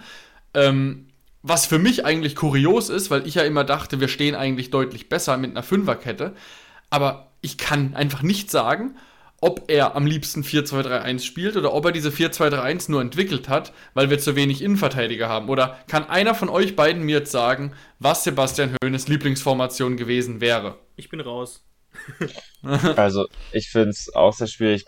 Hoeneß ist ja auch einer, der auch gewissermaßen, wenn er für Sachen steht, ich finde es auch immer noch schwierig zu sagen, was genau jetzt klar seine Spielidee ist, aber er steht ja schon auch für sehr variables Spiel. Also, dass er jetzt keine klare Grundformation hat, ähm, ist jetzt auch nichts Neues. Bei Bayern 2 hat er auch mal 4-2-3-1 spielen lassen, hat eigentlich aber am liebsten, denke ich, immer die 4-4-2-Raute gespielt, hat aber auch mal eine Dreierkette gehabt. Also das ist jetzt nichts Neues, aber du hast natürlich recht, dass er dieses Jahr, dass das meistens eher den Umständen geschuldet war als einer klaren Spielidee. Und ich muss, ähm, was ich fand manchmal trotzdem noch auffällig, dass zumindest dieser Wechsel von Dreier auf Viererkette oft auch von diesen schon angesprochenen Phasen abhing. Wenn ich dran denke, ähm, ich weiß noch zu Jahresbeginn, also Ende der, Ende der Hinrunde quasi, da haben ja alle schon eine Umstellung auf Dreierkette gefordert. Die kam dann auch und zwar zum Schalke-Spiel, hat dann natürlich noch überhaupt nicht funktioniert. Ja, aber danach Danach hat man ja dann gegen Hertha gegen, äh, davor gegen Bielefeld und auch gegen Köln extrem stabil gestanden, hat sich sehr darauf erstmal beschränkt, hinten Drei sicher Spiele zu stehen. in Folge zu null. Ja. Drei Spiele, kein Gegentor. Na, ja. nach, fünf, nach 15 Spielen, in denen er jedes Mal mindestens eins kassiert hat, muss, was ja auch äh, wieder so ein Fakt ist. Also man hat die ersten 15 Spiele jedes Mal mindestens ein Gegentor kassiert und dann halt plötzlich dreimal kein einziges, weil man erstmal natürlich hinten versucht hat zu stabilisieren, was ja auch geklappt hat und dann aber viel über Konter gespielt hat und da hat man dann plötzlich eine gewisse Effektivität zumindest für diese für für das Hertha und das Köln-Spiel an den Tag gelegt und danach gab es dann plötzlich wieder so einen Chancenbucher. Dann ging es weiter mit den vorhin schon angesprochenen drei Spielen gegen Stuttgart, ähm, Augsburg und Mainz, wo man auch wieder komplett aus, also wirklich also da, da weiß man ja gar nicht, was, was da bitte schön los war, wo, wo Ab, Abwehr nicht gestimmt hat, vorne nicht gestimmt hat, gar nichts gestimmt hat. Und dann hat man auf Viererkette umgestellt, hat auch wieder sich darauf beschränkt, erstmal hinten dicht zu haben, hat zweimal 0-0 gespielt, was natürlich für die Fans äh, nicht gerade schön war, sich anzusehen mit keinem einzigen Torschuss, aber was gegen Leipzig und Leverkusen jetzt schon ähm, ein Ergebnis ist, womit man zufrieden sein konnte und plötzlich lief es auch wieder. Also das waren so auch auch diese, diese Phasen hatten auch immer gewisse Umstellungen mit sich gebracht.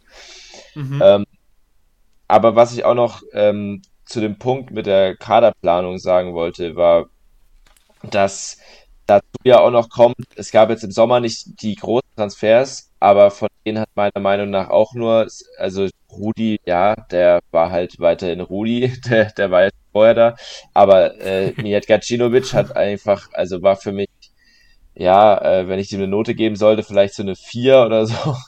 ähm, und schon davor die Transfers, die in der Winterpause vorgetätigt wurden, Jakob Brünn Larsen, der wurde für, ich glaube, 7,5 Millionen geholt und ist jetzt beim RSC Anderlecht, weil bei, bei der TSG überhaupt nicht auf den grünen Zweig kam.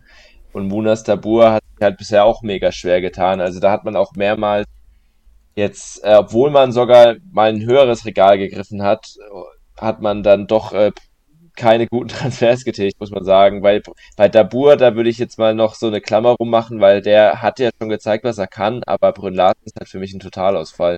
Ich kann mich an kein gutes Spiel von ihm erinnern und Transfermarkt.de erzählt mir sogar, es seien 9 Millionen gewesen. Wahnsinn. Ja, also es waren auf jeden Fall 9 Millionen zu viel. Das ist, ähm, Brünn Larsen haben wir ja auch schon vor einem Jahr oder so oder vor zwei drüber geredet. Wahnsinnig schlecht, was der bei uns abgeliefert hat. Jetzt habe ich ähm, letztens gesehen, der hat der spielt ja jetzt gerade U21 EM ähm, für Dänemark. Da ist er tatsächlich einer der Leistungsträger, spielt äh, Stamm, spielt auf der 10 und scheinbar läuft es jetzt wieder ein Tick besser. Aber das, was er bei uns da gemacht hat, war tatsächlich äh, eine bodenlose Frechheit. Gut, es kann natürlich auch alles ein Systemproblem sein. Der wird ja nicht gesagt haben, auch ich bin jetzt bei der TSG, ich habe jetzt nicht so Lust. Das, das steht außer Frage. Das ist natürlich nie ein persönlicher Angriff ja, ähm, dass er keine Lust hatte, sondern es hat einfach nicht funktioniert. Kann natürlich sein, dass ich wünsche ihm nur das Beste, kann natürlich sein, dass er in seiner Karriere noch äh, den Ballon d'Or gewinnt. von mir aus gern. Aber ich glaube, das ist auch vielleicht so ein Punkt, bei dem sich ganz gut eine Frage von mir anschließen könnte. Ne? Ich glaube, wir haben jetzt alle auch so ein bisschen gesagt, naja, riesiger Kader ja, großes Verletzungspech, aber der Kader war wohl doch nicht allzu ideal zusammengestellt, exemplarisch mhm. vielleicht nochmal, wenn man sieht, okay, Seitdem Sko dann doch relativ schnell wieder offensiv gespielt hat, hatte man eigentlich keinen Linksverteidiger mehr. Hm, blöd. Das ist auch eigentlich ziemlich katastrophal gewesen, so rückblickend. Deswegen stelle ich mir die Frage, was wäre mit dieser Mannschaft möglich gewesen mit einer, in einer normalen Saison, wenn wir normal, normal viele Verletzte gehabt hätten? Was wäre möglich gewesen? Das ist eine Frage, David. Ähm, da könnte ich jetzt genauso gut auch in eine Kristallkugel gucken und ja, äh, das, das, das kannst du nicht sagen. Da bräuchtest du jetzt wirklich eine Kristallkugel und müsstest da in die Zukunft gucken.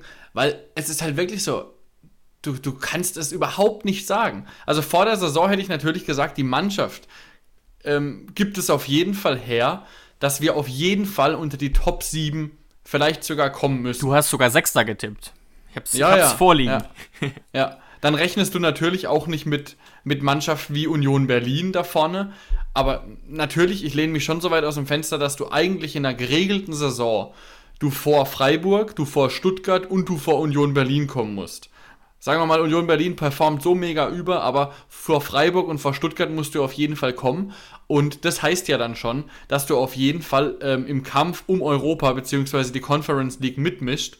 Und das wäre auf jeden Fall ähm, das Ziel gewesen, was ich glaube auch ähm, Sebastian Hoeneß zugetraut hätte, wenn alle fit gewesen wären. Auf jeden Fall.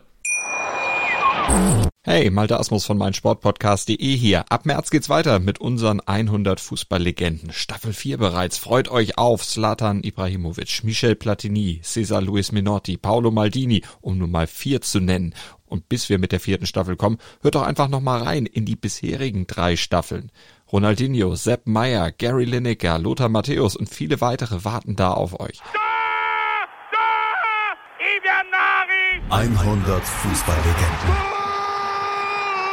Jetzt. Überall, wo es Podcasts gibt. Also meine Erkenntnis nach der Saison ist tatsächlich so, dass es selbst ohne große Verletzungsprobleme nicht groß weitergegangen wäre als Platz 9, weil ich eben einfach zu viele Lücken und Fehler erkenne. Wie gesagt, die Sko-Geschichte, Brennett, Nuhu, Belfodil, die jetzt ähm, einen Platz, wie gesagt, äh, Louis und ich haben beide Siebter getippt, dann doch selbst, selbst ohne Verletzte relativ schwierig gemacht hätten.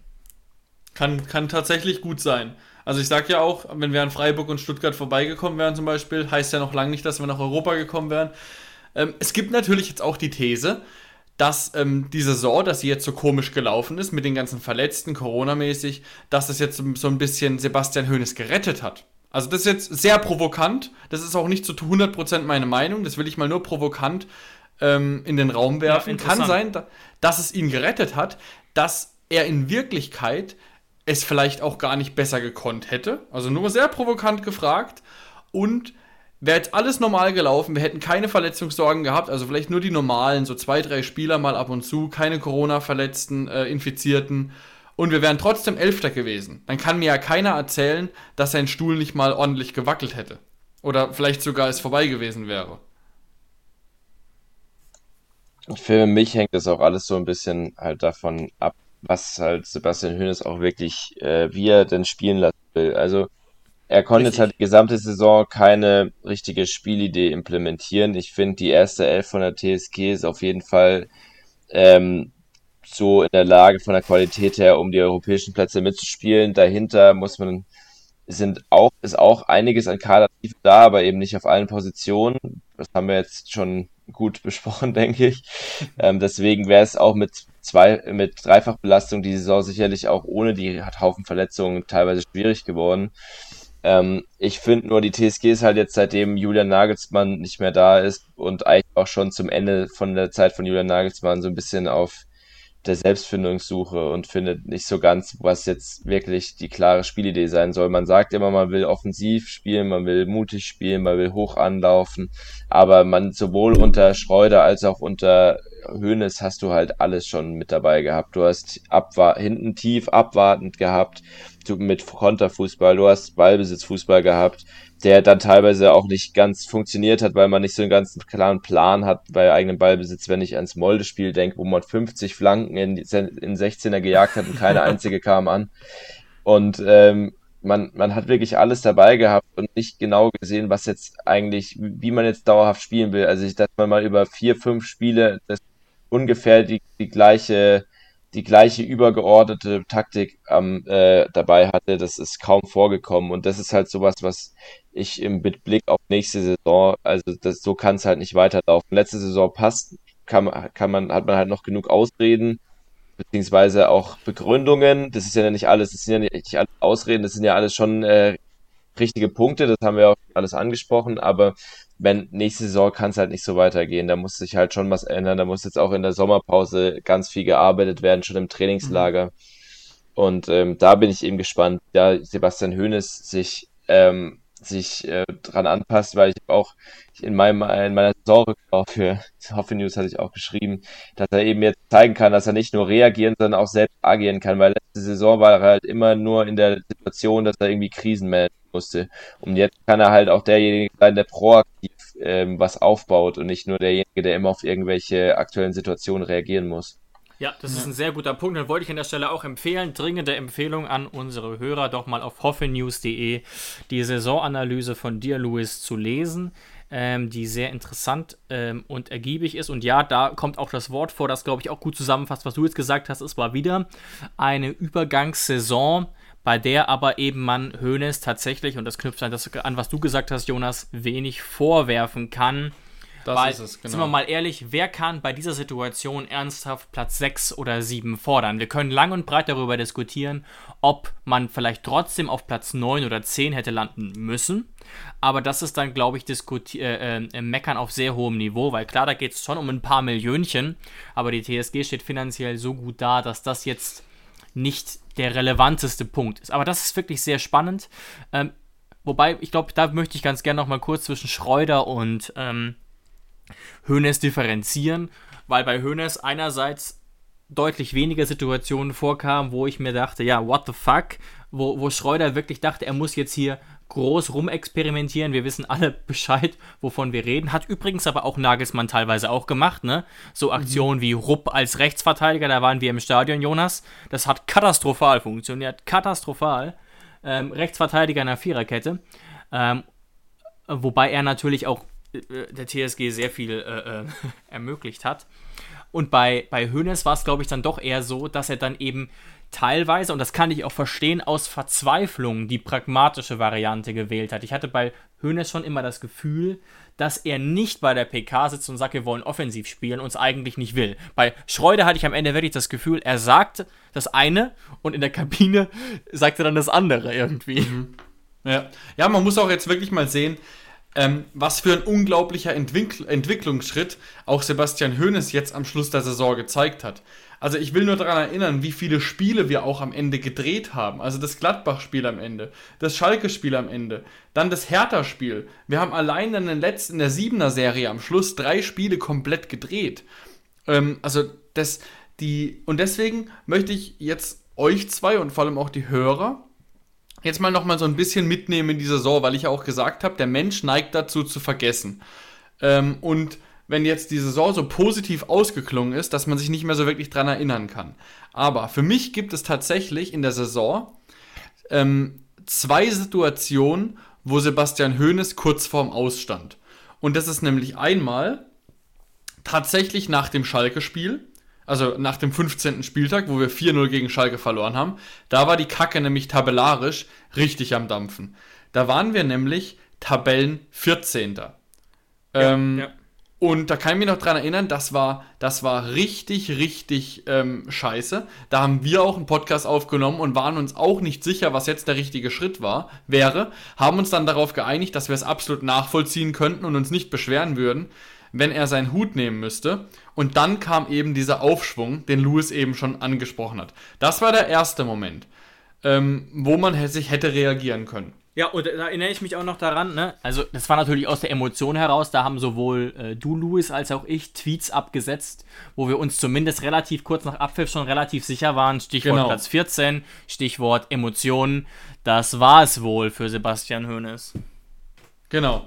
Genau, und dann kam ja so ein bisschen dieser Positivlauf mit Siegen, zum Beispiel 4 zu 0 Siegen gegen Bremen, 2 zu 1 Sieg gegen Wolfsburg, 2-2 ähm, gegen Dortmund. Also es war, lief wirklich okay bis zum 24. Spieltag, sogar ja. überdurchschnittlich gut. Dann hatten wir am 24. Spieltag Tabellenplatz 11. Hört sich jetzt erstmal nicht so toll an, aber es waren 11 Punkte Abstand zum Tabellen 16. Also ein sehr, sehr großes Polster am 24. Spieltag und nur 5 Punkte Abstand zum Tabellen 7. Das heißt, das war die Phase, da haben wir einen Podcast aufgenommen und haben gesagt, haben wahrscheinlich es auch so in der, in, in der Ecke so rum genannt, ähm, dass wir wieder nach oben linsen. Muss man ganz klar so sagen. Fünf Punkte dahin, elf Punkte nach hinten, da schielt man auf jeden Fall wieder nach oben. Ja. Und dann ging es ab. Ähm, dann kamen eben die Niederlagen gegen Stuttgart, Mainz, Augsburg, Unentschieden gegen 04, gegen Bayern 04 und gegen Leipzig. Und dann haben wir in diesen Spielen es richtig verschissen und sind äh, tabellarisch auf Platz 12 gesprungen wir haben nur einen Platz verloren, aber was das für die Tabelle ausgemacht hat, nach dem 29. Spieltag hatten wir auf einmal 11 Punkte Abstand zu P7 und 6 Punkte Abstand zu Platz 16. Das heißt, auf einmal waren wir nach ein paar Spielen wieder deutlich näher im Abstiegskampf und konnten Europa vergessen. So, und jetzt meine bisschen provozierende Aussage. Sebastian, die, die siebener Serie am Schluss hat Sebastian Hoeneß den Arsch gerettet, sonst würden wir jetzt einen anderen Trainer haben. Stimmt ihr mir dazu oder nicht? Nee. also ich, ich stimme dir nicht zu, einfach auch wegen Rosens permanenter Haltung. Aber ich stimme dir massiv zu, was ja auch unsere Instagram-Umfrage äh, zeigt. Ich glaube wirklich, gehen wir mal davon aus, also ich könnte mir schon vorstellen, dass es im August auch Testspiele gibt, man wieder vielleicht mit, mit negativem Test oder so ähm, ähm, das Training besuchen kann, das Trainingslager besuchen kann und wir vielleicht Stadien sehen, die halb voll sind oder so. Ähm, ich glaube, wir hätten echt eine kuriose Stimmung im August gehabt, wenn es nicht direkt gut losgeht. Wenn es sehr gemischt losgegangen wäre, da wären, glaube ich, sehr wenig Geduld bei den Fans da gewesen und dieses Geduldkonto wurde jetzt dadurch wieder aufgeladen. Ich glaube aber nicht, dass es an der, am Job von Sebastian Hoeneß ändert jetzt. David, glaubst du tatsächlich, ähm, also die Aussage war ja von mir gerade bewusst ein bisschen überspitzt, ähm, dass es auch nicht zu 1000% meine Meinung widerspiegelt, aber glaubst du tatsächlich, dass wenn wir die Saison mit den letzten sieben Spielen, wenn die komplett durchschnittlich verlaufen wären, da mal eine Niederlage, da mal ein Sieg, da mal ein Unentschieden, ähm, und wir hätten die Saison mit P14 oder P15 beendet. Wir wären nicht abgestiegen, nicht Relegation. Wäre Sebastian Hoeneß trotzdem noch da mit P14 oder P15? Also ich glaube einfach so, wie ich Alex Rosen einschätze, glaube ich es trotzdem ja. Aber ich bin ja auch nicht Sebastian Rosen. Und ich muss sagen, wenn ich er wäre, dann würde ich mir schon tatsächlich ernsthafte Gedanken machen und da intensive Gespräche führen. Aber Luis, wie ist denn deine Meinung dazu? Ja, ich finde, also diese zwei Punkte, die hatte ich auch so im Hinterkopf, aber ich finde, also einmal mit dem Schalke-Spiel und an dieser Serie mit Stuttgart, Mainz, Augsburg. Ich denke aber, dass intern wurde Hönes da gar nicht so sehr in Frage gestellt. Ich finde, da wurde auch von Fanseite ist dann schon sehr schnell auch wieder in Panik geraten worden, vor allem beim zweiten Mal, wo man dann so, ja, fünf Punkte Vorsprung auf den Relegationsplatz hatte und dann haben gleich Leute wieder den Abstiegskampf herbeigeredet und ja, man sollte das nicht auf die leichte Schulter nehmen, aber wenn man sich jetzt anguckt, die TSG hat auf dem Relegationsplatz jetzt letztlich zehn Punkte Vorsprung gehabt hatte jetzt auch, äh, man konnte ja auch am Restprogramm sehen, dass dann da schon noch einiges möglich ist mit Arminia Bielefeld, mit, mit Schalke, mit Hertha. Ähm, und ich glaube, selbst wenn die durchschnittlich verlaufen wäre, wäre man, glaube ich, einfach nicht auf Platz 14 abgerutscht, weil man hat momentan acht, man hat am Ende jetzt acht Punkte Vorsprung auf die Hertha gehabt. Also da hätte man schon eigentlich unterdurchschnittlich spielen müssen, dass da wirklich der Job von ja. Sebastian Hoeneß quasi in Gefahr geraten wäre. Ähm, ich ich fand auch, was ich dann wieder auch sehr bemerkenswert fand, waren diese Reaktionen teilweise auf diese Berichte, wonach Höhnes in Frage steht. Die Berichte kamen ja auch immer eigentlich nur aus dem Boulevard. Der Kicker hat dazu ja nie was vermeldet. Das kam immer von der Bildzeitung. Und einmal war es angeblich, äh, vor allem war es immer angeblich Dietmar Hopp, der da an, an Höhnes gezweifelt hat. Und der hat dann ja sogar nach dem Schalke-Spiel öffentlich hingestellt und gesagt, dass da nichts dran ist.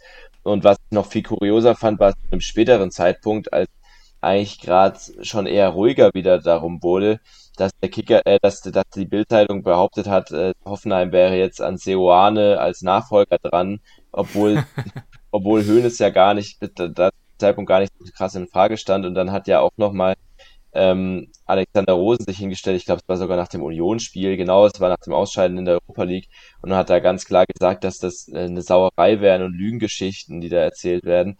Also das fand ich schon mal nochmal ein bisschen auch nochmal eindrucksvoll, wie, wie sehr man sich dann doch dagegen solche Medienberichte gestellt hat, die offenbar auch nicht gerade viel, also ich glaube, die haben nicht wirklich auf großen, großartigen Exklusivinfos basiert, die wirklich, äh, äh, wirklich auch einen Nachgehalt gehabt haben. Ja, ja, nicht umsonst ähm, gebt ihr ja auch in der Redaktion relativ wenig auf diese Bildmeldungen und seid damit ja auch äh, meist sehr gut gefahren. Ja, auf jeden Fall. Also manchmal, natürlich, man darf nicht alles ignorieren, was die Bild veröffentlicht. Wenn wir später zum Abschluss vielleicht mal kurz auf Peter Görlich kommen, äh, auf dem seinen Abgang jetzt, da hat ja. die Bild vielleicht nicht immer Unrecht, aber ich bin da trotzdem eher immer vorsichtig, weil ich auch weiß, die Bild eben auch dadurch, dass sich Hoffenheim Akteure gerne mal öffentlich dagegen äußern, wenn man sieht, was Holger Klim teilweise so auf Twitter ähm, raushaut gegen die Bildzeitung. Da, ich glaube, Ja. da ist teilweise auch ein bisschen persönliche Vendetta dabei und unbedingt ähm, Nachrichtenwert, den man da folgt. Ja, das glaube ich tatsächlich auch, dass da medial immer deutlich mehr aufgebauscht wird, als da bei der TSG wirklich dahinter steht äh, oder dahinter steckt. Weil man hat es ja auch gemerkt dann, nach den Siegen zum Beispiel gegen Gladbach, wo sich dann in Grillitsch, wo sich dann die ganzen Spieler für Hoeneß ausgesprochen Rudi haben. auch und ge- zum Beispiel. Ja. Genau, genau. Sie haben alle gesagt, ähm, dass er einen großen Anteil daran hatte, dass sie dann den, das Spiel gedreht haben. Und das hat natürlich das, das Ansehen ähm, deutlich gesteigert von Sebastian Hoeneß. Also ich glaube tatsächlich, damit Sebastian Hoeneß nicht mehr auf dem Trainerstuhl von uns si jetzt sitzen würde, hätte es wirklich so weit kommen müssen, dass wir am 33., 34. Spieltag wirklich akut abstiegsgefährdet gewesen wären und dadurch hätten wir vielleicht einen Feuerwehrmann geholt, so wie es dann Bremen gemacht hat oder was weiß ich, Köln ein bisschen früher. Aber so weit hätte es kommen müssen. Und wenn, wenn, wenn wir es irgendwie halbwegs zu Ende gespielt hätten mit einem sicheren 13., 14. Platz, ohne jetzt am 33., 34. Spieltag hätten zittern müssen, dann glaube ich, dass die, die, die, die Richtung von der TSG schon relativ klar kommuniziert war. Ja, und ich glaube, an, an unseren grün-weißen Freunden aus dem Norden sollten wir uns da ähm, ohnehin nicht orientieren. Wir haben das ja auch einmal ziemlich, ja, ich würde sagen, aus der Hüfte geschossen gemacht und dann ähm, Hüb Stevens installiert und wir wissen ja auch noch, dass das bei der TSG nicht so richtig gut äh, äh, funktioniert hat. Aber man sieht es auch bei Köln, klassischen Feuerwehrmann geholt, Friedhelm Funkel, und es hat ähm, überraschend gut funktioniert. Ja, und, und man sieht es ja auch bei, bei Werder Bremen, da hat es auch exzellent funktioniert. Also sie haben ihr Ziel erreicht, sie sind jetzt in der zweiten Liga.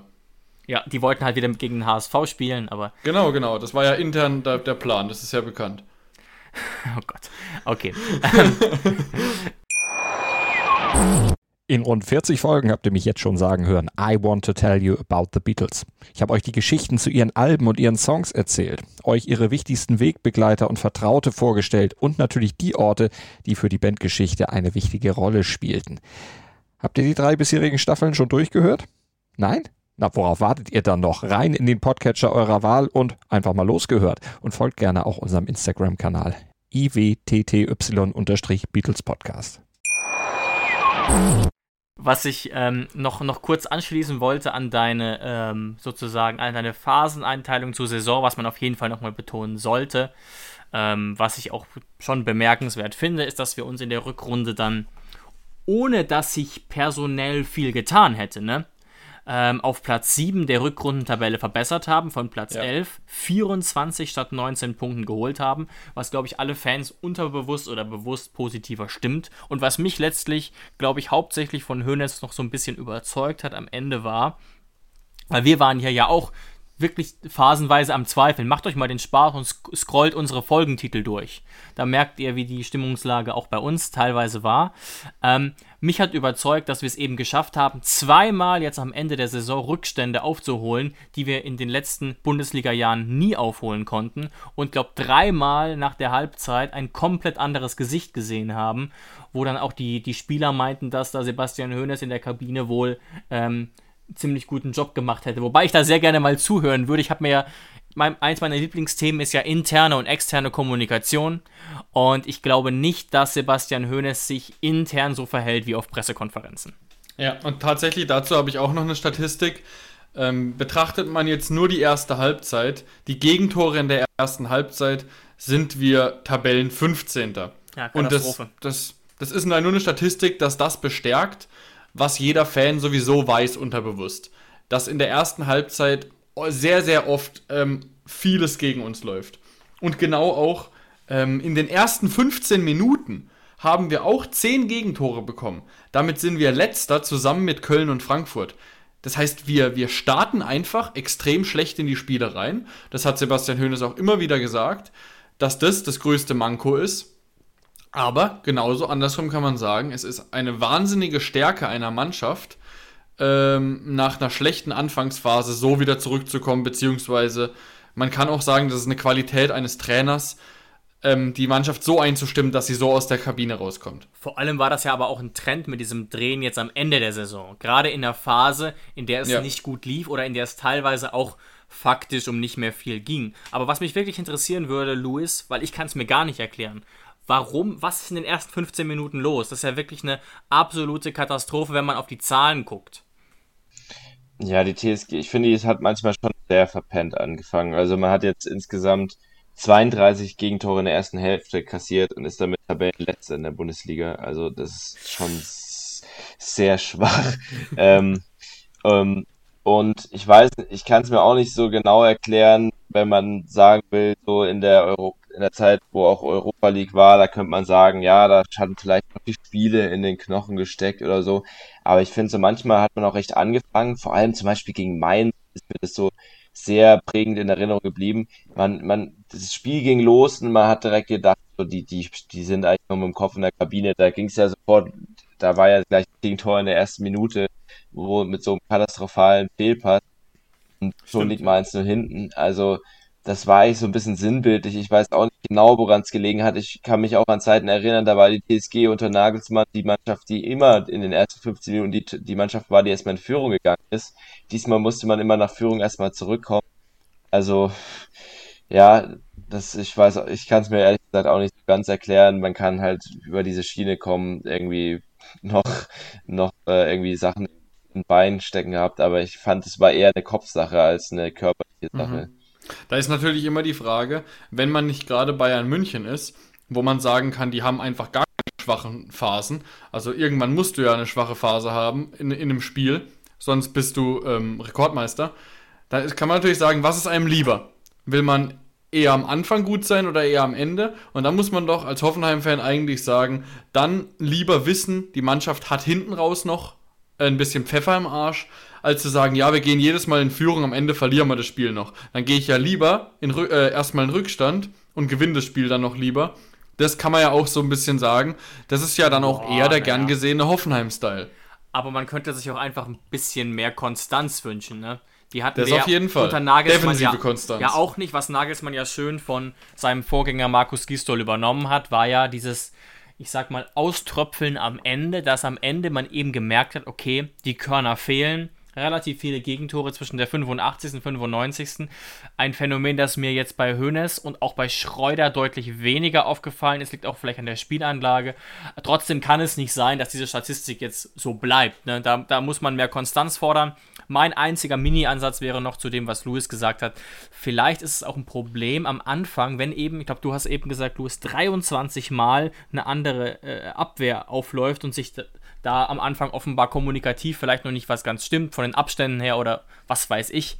Vielleicht kommt das auch noch so ein bisschen hinzu, möglicherweise. Mhm, ja, auf jeden Fall. Und was natürlich auch noch so ist, ähm, wir sind natürlich eine Mannschaft, die mit vielen kleinen, äh, ballstarken Spielern, gerade auch offensiv, ähm, sehr gerne den Ball hat. Das wissen wir alle. Wir setzen uns sehr gerne beim Gegner vorne fest, haben auch oftmals viel mehr Ballbesitz als der Gegner, vor allem gegen Schwache. Und wenn du dann natürlich hinten nicht eingespielt bist und die, die Abläufe nicht stimmen, weil du diese krasse Statistik mit 23 verschieden, äh, verschieden Mal irgendwie eine Vierer-Fünfer-Kette, da kannst du ja gar nicht richtig, äh, richtig eingestimmt sein und dann kann es ja gar nicht passen und dann ver äh, verlierst du einmal irgendwie den Ball im Mittelfeld und alle stehen hinten falsch rum, weil die natürlich gar nicht eingespielt sind. Also da war es so ein bisschen so, auf der einen Seite der Hoffenheim-Spielstil, den wir eben Gott sei Dank so haben, dass wir den Ball wollen, was ja auch gut so ist. Aber auf der anderen Seite hast du dann hinten keine richtige Absicherung und das hat uns wahrscheinlich in dieser Saison das Genick gebrochen. Da wird natürlich die Aufgabe sein, von Hoeneß, von Rosen und so weiter, ähm, das zu analysieren. Woran liegt es? Liegt es an Spielertypen? Brauchen wir gewisse Spielertypen, um das Spiel zu festigen? Und natürlich dementsprechend zu reagieren. Weil ich halte es auch für riskant, wie Louis richtig gesagt hat. Klar, ich wünsche mir nichts sehnlicher, zu, äh, sehnlicher als dass äh, Benny und Biko wieder zurückkommen. Ähm, aber natürlich kannst du auch nicht alles auf die Schultern von zwei 31-Jährigen setzen, die natürlich aus einer langen Verletzung zurückkommen werden. Es wird auch interessant sein, eben, ob man die überhaupt richtig als Stammspieler oder als, als äh, ja, richtige Teilzeitkräfte für die neue Saison einplanen kann. Da kommt du uns natürlich jetzt sagen, ja. Ja, da kommt uns natürlich jetzt entgegen, dass ähm, da kommt uns jetzt natürlich entgegen, dass wir nicht mehr drei Wettbewerbe spielen. Aber dennoch muss man sich da intensiv Gedanken drum machen, ob man sagt, zum Beispiel so eine Dreierkette oder Zweierkette aus dem Kontingent Vogt, Posch, Akpo, die ja sehr wahrscheinlich zur Verfügung stehen werden, das ist solide genug und wir gehen davon aus, dass Benny und Biko wieder ähm, auf dem Damm sind. Das ist ja auch so ein bisschen eine komische Geschichte, die man eigentlich fast nicht ignorieren kann. Aber ich finde es immer scheiße, ne? Also, aber so langsam kann man es kaum noch ignorieren. Auf Social Media war es auch ganz lange, ganz viel unterwegs, wo dann unsere medizinische Abteilung fertig gemacht wurde ähm, und so weiter. Aber es ist schon langsam ein bisschen auffällig. Gleichzeitig können wir das Training nicht beobachten und sind ja auch keine, keine Sportmediziner. Äh, nee, natürlich fand, nicht, aber ja. Was ich bedenklich fand, war äh, gegen Saisonende, dass Olli Baumann ja laut Kickerberichten ja. unter Schmerzmittel gespielt hat, dass auch Judge Samasiku zuletzt auf Twitter ähm, öffentlich gemacht hat, dass er einen Monat lang mit einer Verletzung am Mittelfuß gespielt hat und das auch unter Schmerzmitteln. Der Tweet ist dann auch recht schnell verschwunden, also von, von Hoffenheim Medienseite hört man das dann wohl nicht so gerne. Ähm, also kann ich jetzt nur mutmaßen, aber ich denke nicht, dass er es aus anderen Gründen gelöscht hat. Und ähm, ja, das ist auf jeden Fall sehr bedenklich. Die Frage ist dann halt auch wieder, ob das dann Schuld der, der medizinischen Abteilung ist, weil letztlich wäre die dann auch oft das auch ganz gern mal überstimmt, weil dann die Sportliche sagt, nee, wir brauchen die Spieler jetzt, jetzt spritzt ihnen mir halt gesund. Ähm, und was man aber schon an Kritik äußern kann, finde ich, ist, dass zumindest halt in bisschen intransparent auch kommuniziert wurde, wenn es jetzt zum Beispiel Benjamin Hübner angeht. Da hat man halt zwischen der ersten Meldung, dass er eine leichte Verletzung am Sprunggelenk hat und dann äh, er dann ja. doch vier Monate ausgefallen ist und dann die nächste Meldung war, er sein, sein Gelenk wurde jetzt eingegipst, kam eigentlich kaum, kaum eine Wasserstandsmeldung, was jetzt wirklich los ist. Natürlich geht es da auch um die Privatsphäre der Spieler und man muss nicht jedes einzelne Detail veröffentlichen und man kann und wenn das vor allem so schwierige Verletzungen sind, wo die Ärzte selber nicht genau wissen, was los ist, ist es natürlich schwierig, aber man kann zumindest sagen, ja, ist schwerer ausgefallen als vermutet, wird länger ausfallen. Dann denken sich die Fans auch nicht, was jetzt schon wieder los ist, warum es seit Ewigkeiten fehlt. Gegen Saisonende haben sie dann ja wirklich angefangen, nach vor jedem, vor jeder PK erstmal ein Verletzungsupdate zu geben. Das finde ich, äh, hat schon mal sehr geholfen. Das kann man auf jeden Fall beibehalten, selbst wenn man mal nicht so eine Verletzungsflut hat.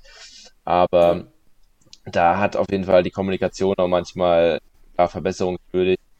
Und wir müssen jetzt ja auch die ganze Belfodil-Geschichte jetzt nicht nochmal aufrollen. Ähm, nee, nee. Da, da kann man auch als Nicht-Mediziner, das ist glaube ich alles schwierig zu beurteilen, aber da intern sollte man da sicherlich äh, gucken, was da wirklich los ist. Eigentlich ist die TSG ja auch eine, äh, ein Verein, der da viel Wert drauf legt, da auch innovative Wege zu gehen, hat ja extra einen Präventionstrainer, ähm, deswegen ist es ja umso überraschender, dass dann doch äh, jetzt zwei Jahre in Folge solche gravierenden Probleme teilweise da, äh, dabei gewesen sind.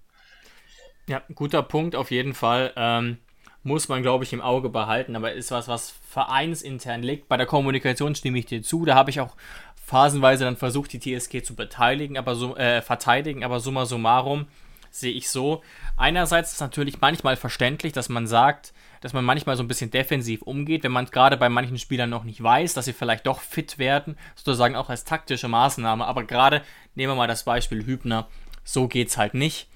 Ähm, da waren wirklich teilweise äh, ähm, komische Aktionen dabei und zuletzt dann auch wieder unglücklich. Luis, du hast es, oder ihr habt bestimmt eigentlich beide mitbekommen, da haben unsere Kollegen vom Radio Regenbogen Sportplatz vor einigen Wochen ein interessantes Interview mit Bicacic geführt wo er quasi ja. angekündigt hat, ja, er denkt schon, dass er mal noch auf ein paar Minuten kommen könnte.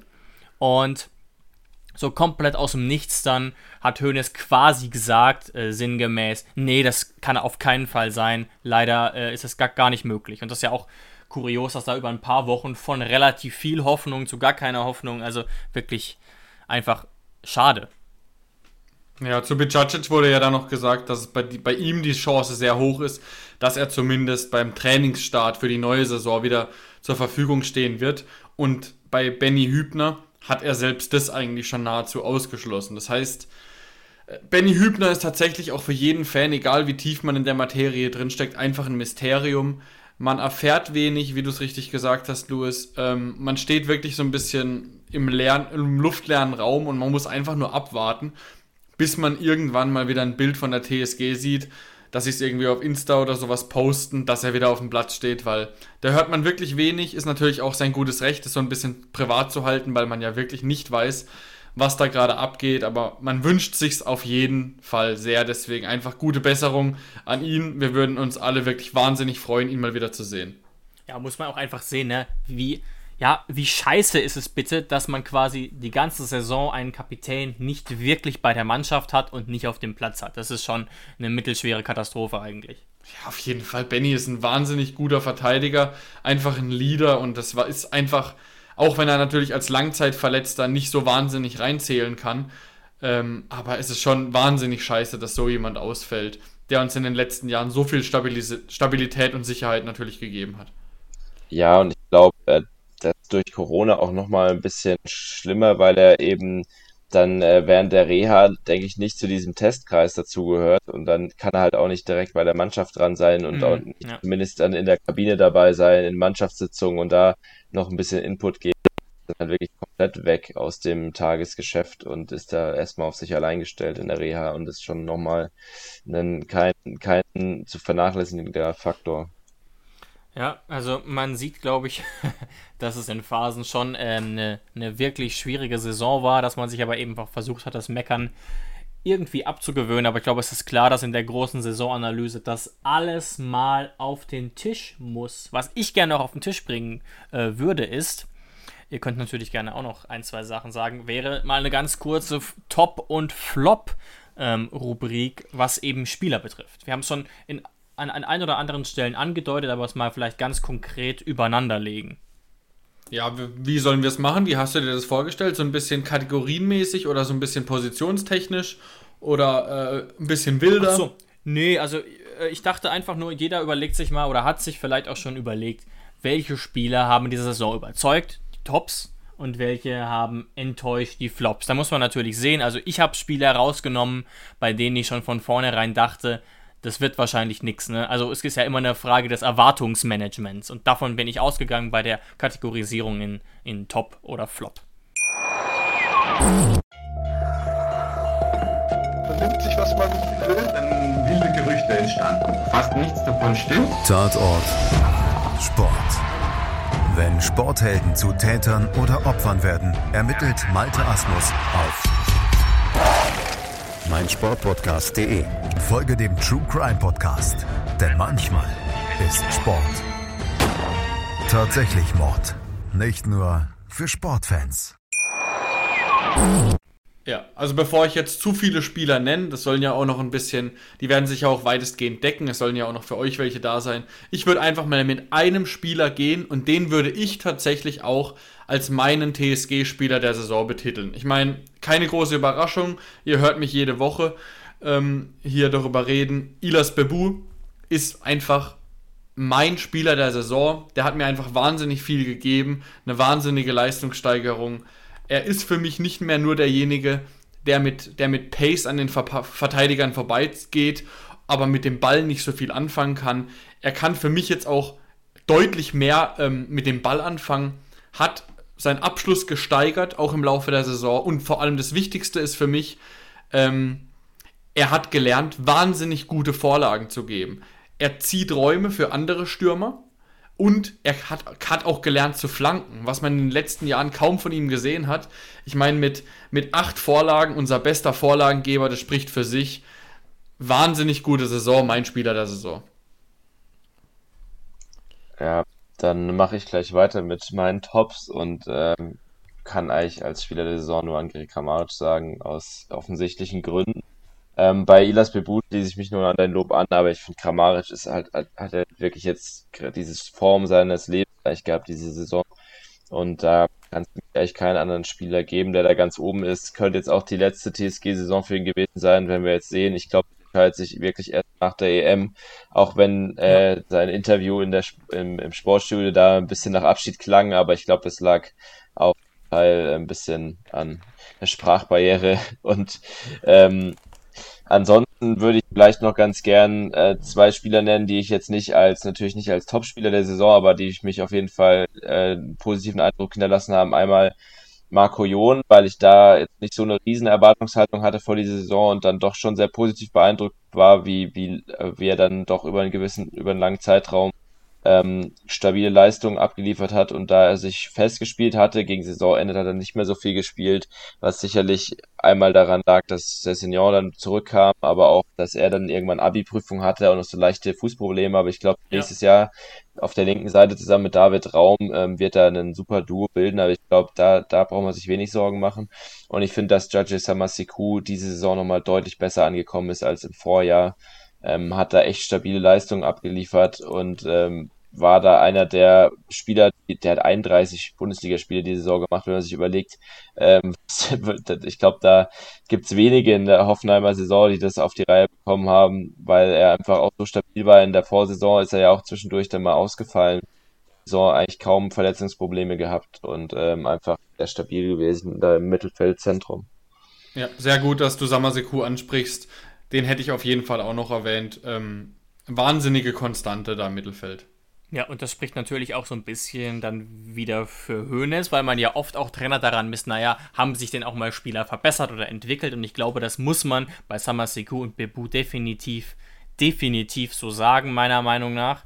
Ähm, ich bringe auch nochmal Spieler mit rein, ähm, bei denen es, ja, pff, ich weiß nicht, ob es vom Erwartungsmanagement ganz passt, aber einfach, weil es am Ende dann wieder so krass war, was er für einen Unterschied gemacht hat und weil ich ohnehin eh immer kurz davor bin, mir in den Garten eine, eine Statue von ihm äh, äh, zu schnitzen, ist Pavel, weiß, Kada Pavel Kadajabek, der wirklich, man hat komplett gemerkt, der ganze Kader, die ganze Mannschaft ist auf ihn angewiesen, auf sein Spiel. Ich muss es an der Stelle auch noch mal jetzt schon mal sagen, gerade vergleichen wir es mal mit Cessignon ähm, es war im Prinzip egal, ob ein Ryan Sessegnon spielt und es war nicht egal, ob ein Pavel Kadajabek spielt, der es dann endlich mal geschafft hat, auch flache Dinger scharf reinzugeben, der fleißig ist, der läuft.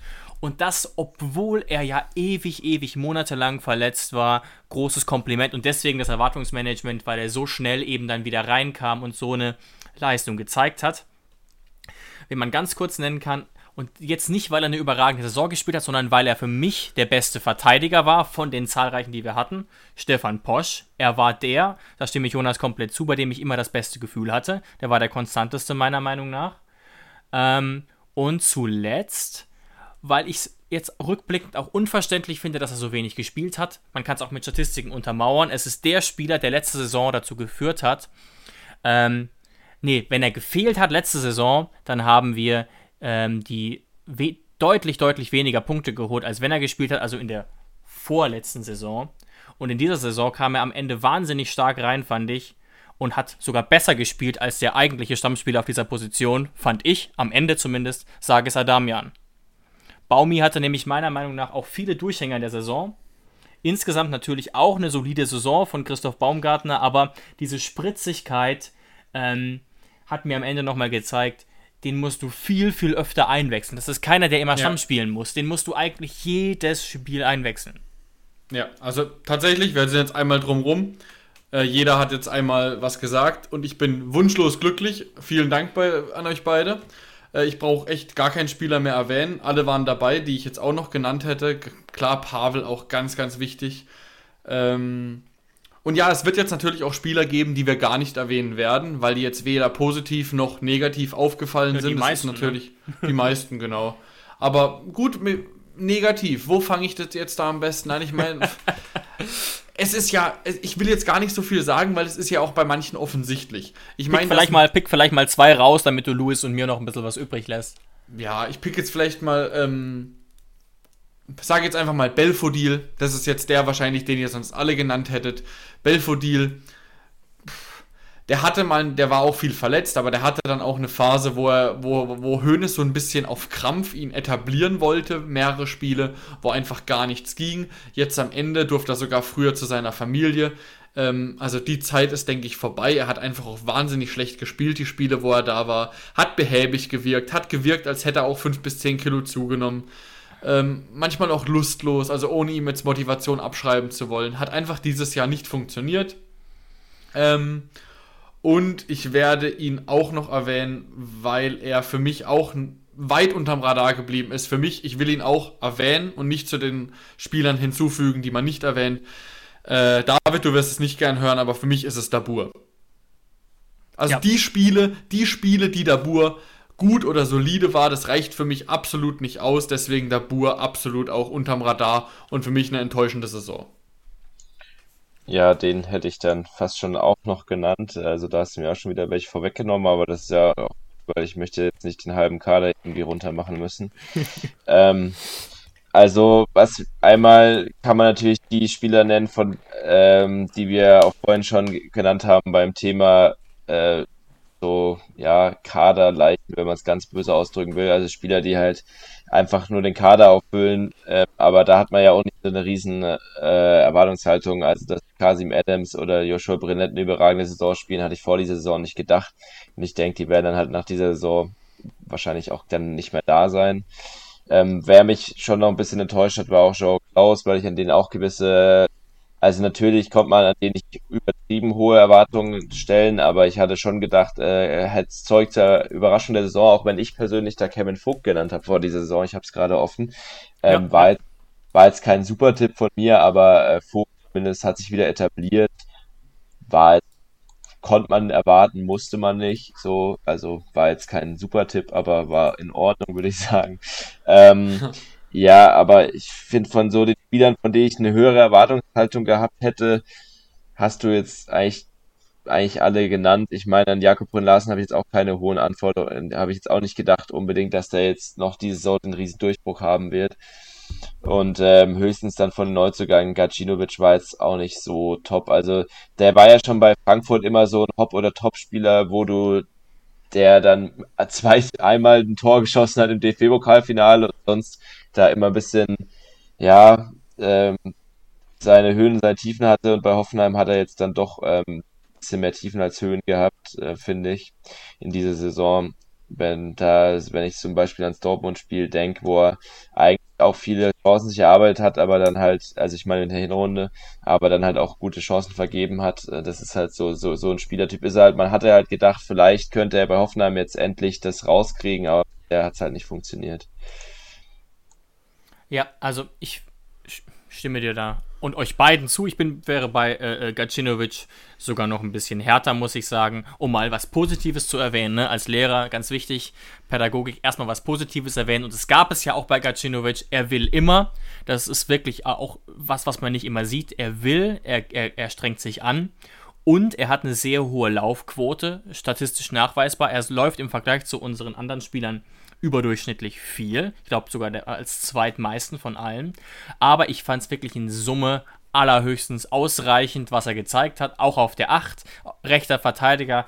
Riesenkatastrophe, sorry. Aber ja, deswegen bei mir auch definitiv ein Flop. Wen habe ich mir noch notiert? Gut, da habe ich ja schon mehrere Reden dazu gehalten. Es ist eine un es ist unfassbar, wie Cessignon gespielt hat. Wir haben den Vergleich mit Jon gesehen, wir haben gesehen, wie viel er wert ist, wir haben gesehen, wie, keine Ahnung, teilweise äh, äh, Social Media voll ist von Tottenham-Fans und Cessignon-Supportern, der da offenbar doch so Sympathien hat, der bei uns wirklich sehr durchschnittlich gespielt hat, als einer unserer Spieler mit dem höchsten Marktwert, hat weder in der Viererkette noch in der Fünferkette funktioniert. Im letzten Spiel hat er einmal gezeigt, was wir von ihm sehen wollten. Da haben Jonas, da haben wir ihn ja auch für gelobt aber in Summe wirklich ähm, leider enttäuschend. Und wie gesagt, das zeigt gerade eben der Vergleich mit Marco Jon, der wirklich ja aus dem Nichts kam, wirklich einige absolut solide Spiele dabei hatte. Und ich habe keinen Unterschied gemerkt im Wesentlichen, ob Jon oder Cessignon ja. gespielt hat. Cessignon war schneller. Das war im Wesentlichen der Unterschied. Und, und Jon hatte, hatte ich das Gefühl, die besseren, besseren, technisch besseren Pässe, ist ja auch ein gelernter Zehner.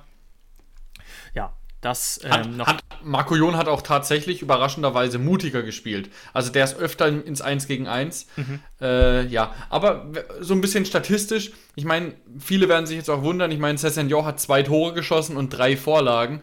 So schlecht ist das nicht für einen linken Verteidiger. Aber es geht ja nicht aber, nur um Statistiken, ne? Genau, genau. In der Summe, in der Summe hat er zu wenig Spiele gehabt, in, der, in denen er wirklich überzeugt hat. Und dann muss man natürlich auch sagen, ein Spieler, der einen Marktwert von knapp 30 Millionen hat, den wir nicht mal kaufen können, sondern nur ausleihen, dafür war es tatsächlich wirklich zu wenig. Und ich glaube, ich habe jetzt auch noch mal den Kader hier durchgescrollt. Ich habe auch so noch einen. Oh, sag noch mal gerne, genau. Und zwar, die, die treuen Hörer werden es wissen, ähm, meine Lieblingskategorie sind ja Quizfragen. Deswegen mal ganz schnell aus der Hüfte geschossen. Jonas Luis, ähm, unser Neuerdings rechts außen. Robert Sko hat 23 Spiele bestritten und viele auch über längere Zeit. Wie viele Torbeteiligungen hat Robert Sko? Eins. Ja gut, damit hast du direkt aufgelöst, sorry Luis. aber ähm, ich habe schon gedacht, okay, ich fand ihn in dieser Saison nicht wirklich gut. Und habe ich gedacht, ja, aber da war ja bestimmt das eine oder andere noch dabei. Nee, also und deswegen muss ich auch sagen, gerade man weiß ja, was ein Robert Sko eigentlich kann. Man hat auch gesehen, wie gut er sich da als linker Außenverteidiger phasenweise integriert hat. Jetzt spielt er auf seiner gewünschten Position. Robert Sko hat öffentlich in Interviews gesagt, er möchte rechts außen spielen. Das war nichts. Es war keine katastrophale Saison, aber es war wirklich im Bereich befriedigend bis ausreichend. Da hatte ich mir wirklich äh, mehr erhofft. Auch keine schönen Distanzschüsse in dieser Saison, keine schönen Freistöße. Deswegen ein bisschen schade. Ja, und vor allem sein Tor war ja dieser, war ein schönes Tor, aber so ein bisschen dieser Sonntagsschuss, den er da mit dem Schienbein erwischt hat. Ähm, und ansonsten, er hat die letzten Spiele dann immer gespielt, aber da auch wieder den Vergleich mit Adamian. Adamian war jedes Mal überzeugender, wenn er die Rolle eingenommen hat. Und dann, wenn man dann den Vergleich sieht, äh, auch marktwerttechnisch, dass äh, ähm, Sko äh, fast das Dreifache wert ist, und dann lässt er sich da also äh, ist er im Schatten von Adamians Leistungen, dann war das natürlich unterm Strich zu wenig. Und deswegen hätte ich da äh, Scone tatsächlich auch noch in, mit in die Liste aufgenommen. Ansonsten hätte ich jetzt tatsächlich niemanden mehr, nee. den es noch zu erwähnen gilt. Louis, hast du noch jemanden? Mm, auch nicht wirklich, aber bei Robert Sko wollte ich noch hinzufügen, ich finde, äh, dass er auch wirklich noch immer nicht so richtig seine Rolle gefunden hat. Also diese ja. links Linksflügelverteidigerposition fand ich bei ihm jetzt auch nicht schlecht, aber natürlich möchte man jemand mit so einem unfassbaren Schuss ähm, auch lieber weiter vorne sehen. Das Problem bei ihm ist halt vielleicht auch nochmal für die Bundesliga, dass er nicht für einen Flügelspieler jetzt auch nicht der schnellste ist. Ähm, aber er ist natürlich eigentlich prädestiniert für diese Rolle rechts und dann invers nach innen ziehen und auf dem linken Fuß legen und dann äh, Vollspann abziehen oder beziehungsweise schön in den Winkel schlänzen. Ähm, ja, da sucht er ganze Zeit so. Ich hoffe jetzt, dass zumindest jetzt, wo wir halt da mit Raum einen klaren Linksverteidiger haben und dann mit äh, Marco Jon einen dahinter, der ihn gut ersetzen kann, dass dann Sko wirklich sich mal auf eine Rolle konzentrieren kann, weil dieses dauerhafte Hin- und Hergewechsel, natürlich hat man gerne polyvalente Spieler, aber ich glaube, ihm wird schon mal tun, sich mal auf eine Rolle zu spezialisieren und sich da mal voll drauf einzuschießen. Dann könnte er vielleicht auch endlich mal sein volles Potenzial abrufen, was er ja wirklich auch hat, was er ja auch schon öfters mal hat aufblitzen lassen, aber bei Hoffenheim halt seltener als noch in Dänemark. Ja, das hat es äh, ähm, sehr schön zusammengefasst. Ich frage mal ganz transparent, habt ihr noch ein Thema, eine These, eine Kategorie, die ihr jetzt zur Saison ähm, anbringen wollt? Also ich bin tatsächlich wunschlos glücklich. Ich bin, hab, bin alles losgeworden, was mir wichtig war, egal ob ich es jetzt erwähnt habe oder ihr. Ähm, ich hätte jetzt tatsächlich nichts mehr. Ja, von meiner Seite auch nicht mehr so viel. Vielleicht noch, sage ich Adamian ist vorhin ja nochmal kurz angeklungen. Da finde ich, da hat man halt schon nochmal gemerkt, der kam ja erst von der Verletzung, war dann eigentlich schon wieder auf einem guten Weg und dann hat schon Corona nochmal ihn ziemlich ausgebremst. Ich finde, der hat jetzt zum Saisonende echt nochmal was oben drauf gelegt, hat ja dann auch die letzten Spiele dann von Beginn an absolviert und gegen Hertha ein überragendes Spiel äh, gespielt, wurde, glaube sogar zum Spieler des Monats gewählt. Ich glaube, wenn der jetzt endlich wieder über einen längeren Zeitraum fit wird, dann kann der nächste Saison auf jeden Fall wieder ein wichtiger Spieler für Kader sein. Der ist ja eh so jemand, den man von der Bank bringen kann und der macht sofort, äh, gibt sofort Vollgas, aber auch für die Startformation dann wieder äh, eine bessere Option. Absolut, ja. Da kann man dir nur zustimmen. Vielleicht zum Abschluss. Wir haben natürlich noch ein Thema, das wir noch kurz ansprechen müssen, weil wir ja auch ein bisschen tagesaktuell sein wollen. Und es gab ja diesen großen Krach oder diesen großen Knall, muss man sagen, mit Dr. Peter Görlich. Dazu gleich mehr, aber vorab vielleicht vielleicht will jeder von euch noch mal kurz eine These äußern. Wir haben ja gesehen, okay, einige Sachen liefen auch nicht schlecht. Wo muss jetzt angesetzt werden? Eine Sache, die ihr besonders wichtig findet, auf die man jetzt ähm, achten sollte in diesem Transfersommer, bei der Saisonvorbereitung, was auch immer, was ihr wollt. Oh, das ist, das ist jetzt, damit hast du mich jetzt überrascht. Was ist, also was ist für mich jetzt das Wichtigste? Ich kann auch loslegen, wenn du willst. Sehr gerne, Manu. Mach du mal den Anfang. Also ich beginne jetzt mal ganz simpel bei Transfers. Ich hatte ein bisschen das Gefühl, dass da ähm, Alex Rosen schon ein bisschen mehr Fortune hatte. Ich habe das Gefühl, es kommt jetzt wieder zurück. Ähm, wir haben ja schon oft mal äh, ähm, auch erwähnt, wie viel ähm, ja, tolle Arbeit er für die TSG geleistet hat. Gerade so jemand wie David Raum halte ich für sehr, sehr vielversprechend. Und ich habe auch das Gefühl, man müsste jetzt mal ganz, ganz offen und klar mit Sebastian Hoeneß kommunizieren, dass da bestimmte Positionen und Lücken aufgefüllt werden. Da waren wirklich an einigen Positionen war nicht richtig die Breite da oder dann an anderen Stellen waren viel zu viele Spieler da. Wie gesagt, mein Beispiel mit Sko, der dann auf einmal doch nicht mehr links außen, links, linker Außenverteidiger gespielt hat, dass man für die Außen keine Backups hatte, weil, weil äh, Hönes im Prinzip gesagt hat, bevor Brandt spielt, spielt lieber Gacinovic oder ich selber Rechtsverteidiger. Das sind natürlich Punkte, die so nicht mehr gehen. Da muss man sich mal ganz ehrlich zusammensetzen und dann kann man da trotzdem den Kader um drei, vier Spieler verkleinern. Aber man braucht eben einen Kader von vielleicht, sagen wir mal, 26 Mann statt 30, wo wirklich jeder oder fast jeder auch realistische Chancen haben kann zu spielen, weil er ins System passt, persönlich passt. Das würde ich mir persönlich wünschen. Wenn ja. ich da mal anknüpfen darf, ich äh, finde, das bietet halt auch nochmal die Chance, sich da jetzt so einen gewissen ja, okay, wobei, oh nee, das ist dann auch wieder so ein vorbehaftetes Wort, aber so einen gewissen Reinigungsprozess oder dass man halt die, die Mannschaft jetzt mal gewissermaßen wieder ein bisschen Ordnung reinbringt, weil durch die vielen, ja. ähm, man hat jetzt innerhalb von vier Jahren dreimal international gespielt und musste sich da zwangsläufig ein bisschen breiter aufstellen und hat da echt noch Spieler dabei, die kamen dann halt in der ersten Europa League-Saison und sind seitdem nie auf den grünen Zweig gekommen. Und ich glaube, das ist schon auch nochmal eine Chance, dass man den Kader da so gewissermaßen ein bisschen aufräumt, da Platz schafft für neue Spieler, vielversprechende Spieler, du hast es genannt, mit Raum. Auch Stiller, von dem bin ich, bei dem bin ich auch sehr gespannt, der ist, glaube ich, so ein Wunschspieler von Hoeneß, der hat unter ihm mhm. bei Bayern 2 eine Schlüsselrolle eingenommen in der Meisterschaft äh, mit Bayern 2. Ich bin jetzt mal gespannt, weil er ja schon eine sehr große Konkurrenz hat bei TSG im Mittelfeld mit, mit Rudi, Geiger, Samaseku, Grilic, wo ich auch mal gespannt bin, ob, äh, ob man die alle so halten wird. Äh, bei Rudi sah es ja bisher sehr positiv aus. Bei Grilic, ja, bin ich mal gespannt, ob der, wenn er bei der EM gute Leistung bringt, kann es schon sein, dass er am Ende dann bei irgendeinem Top-Club landet oder bei einem Europa League Club ähm, nach dieser Saison. Bin ich mal gespannt. Aber ja, das ist auch schon nochmal eine Möglichkeit, dass man sich da auch so ein bisschen fast schon einen Ticken neu erfindet im Sommer, auch was den Spielstil natürlich angeht, wo man echt äh, viel, einiges machen muss. Also ich glaube, die, diese, diese Sommervorbereitung, da sollte man nochmal genaueres Auge drauf haben, als noch vor dieser Saison, wo ja auch diese Vorbereitung ein bisschen durch Corona verkürzt war. Ja. Okay, also meine, meine These beziehungsweise mein Ansatz für die neue Saison, ähm, der erweitert jetzt euren Ansatz nur noch ein bisschen, weil natürlich muss man sich auch ein bisschen jetzt auf die, auf die Transfers, auf die Kaderplanung ähm, fokussieren. Mir wäre einfach ganz wichtig, dass ab der kommenden Saison, wenn es nicht schon dieses Jahr so war, aber scheinbar ja nicht, wegen den ganzen, wegen den ganzen Karteileichen, nächstes Jahr muss der Kader zu 100% die Handschrift von Sebastian Hoeneß tragen. Er muss es vor der Saison unterschreiben und muss sagen, jawohl, und genau so will ich in die neue Saison gehen. Es darf nicht mehr passieren, dass es Leute gibt, wo er dann zwei Wochen später merkt, dass er die nicht braucht. Ähm, er muss auch ganz klar sein, was für Spieler er braucht. Er kann nicht mal sagen, ja, ich brauche da vielleicht mal einen großen und da vielleicht mal einen kleinen, weil ich noch nicht so genau, ganz genau weiß, wo es hingehen soll. Sondern es muss ganz genau klar sein, wen er auf welcher Position braucht und auch wie viele davon. Also, dass ich jetzt nicht sagen kann, äh, oh, jetzt hab, hat sich Marco Jon als Linksverteidiger gut gemacht, jetzt mache ich mal wieder das Go vorne rein oder so, jetzt brauche ich ihn nicht mehr als Linksverteidiger, sondern dass auch ganz klar die Leute eingeplant sind. Und ich stimme dir da zu 100% zu, Louis, es muss sich jetzt von Spielern getrennt werden, ähm, die vielleicht auch so ein bisschen Unruhe reinbringen.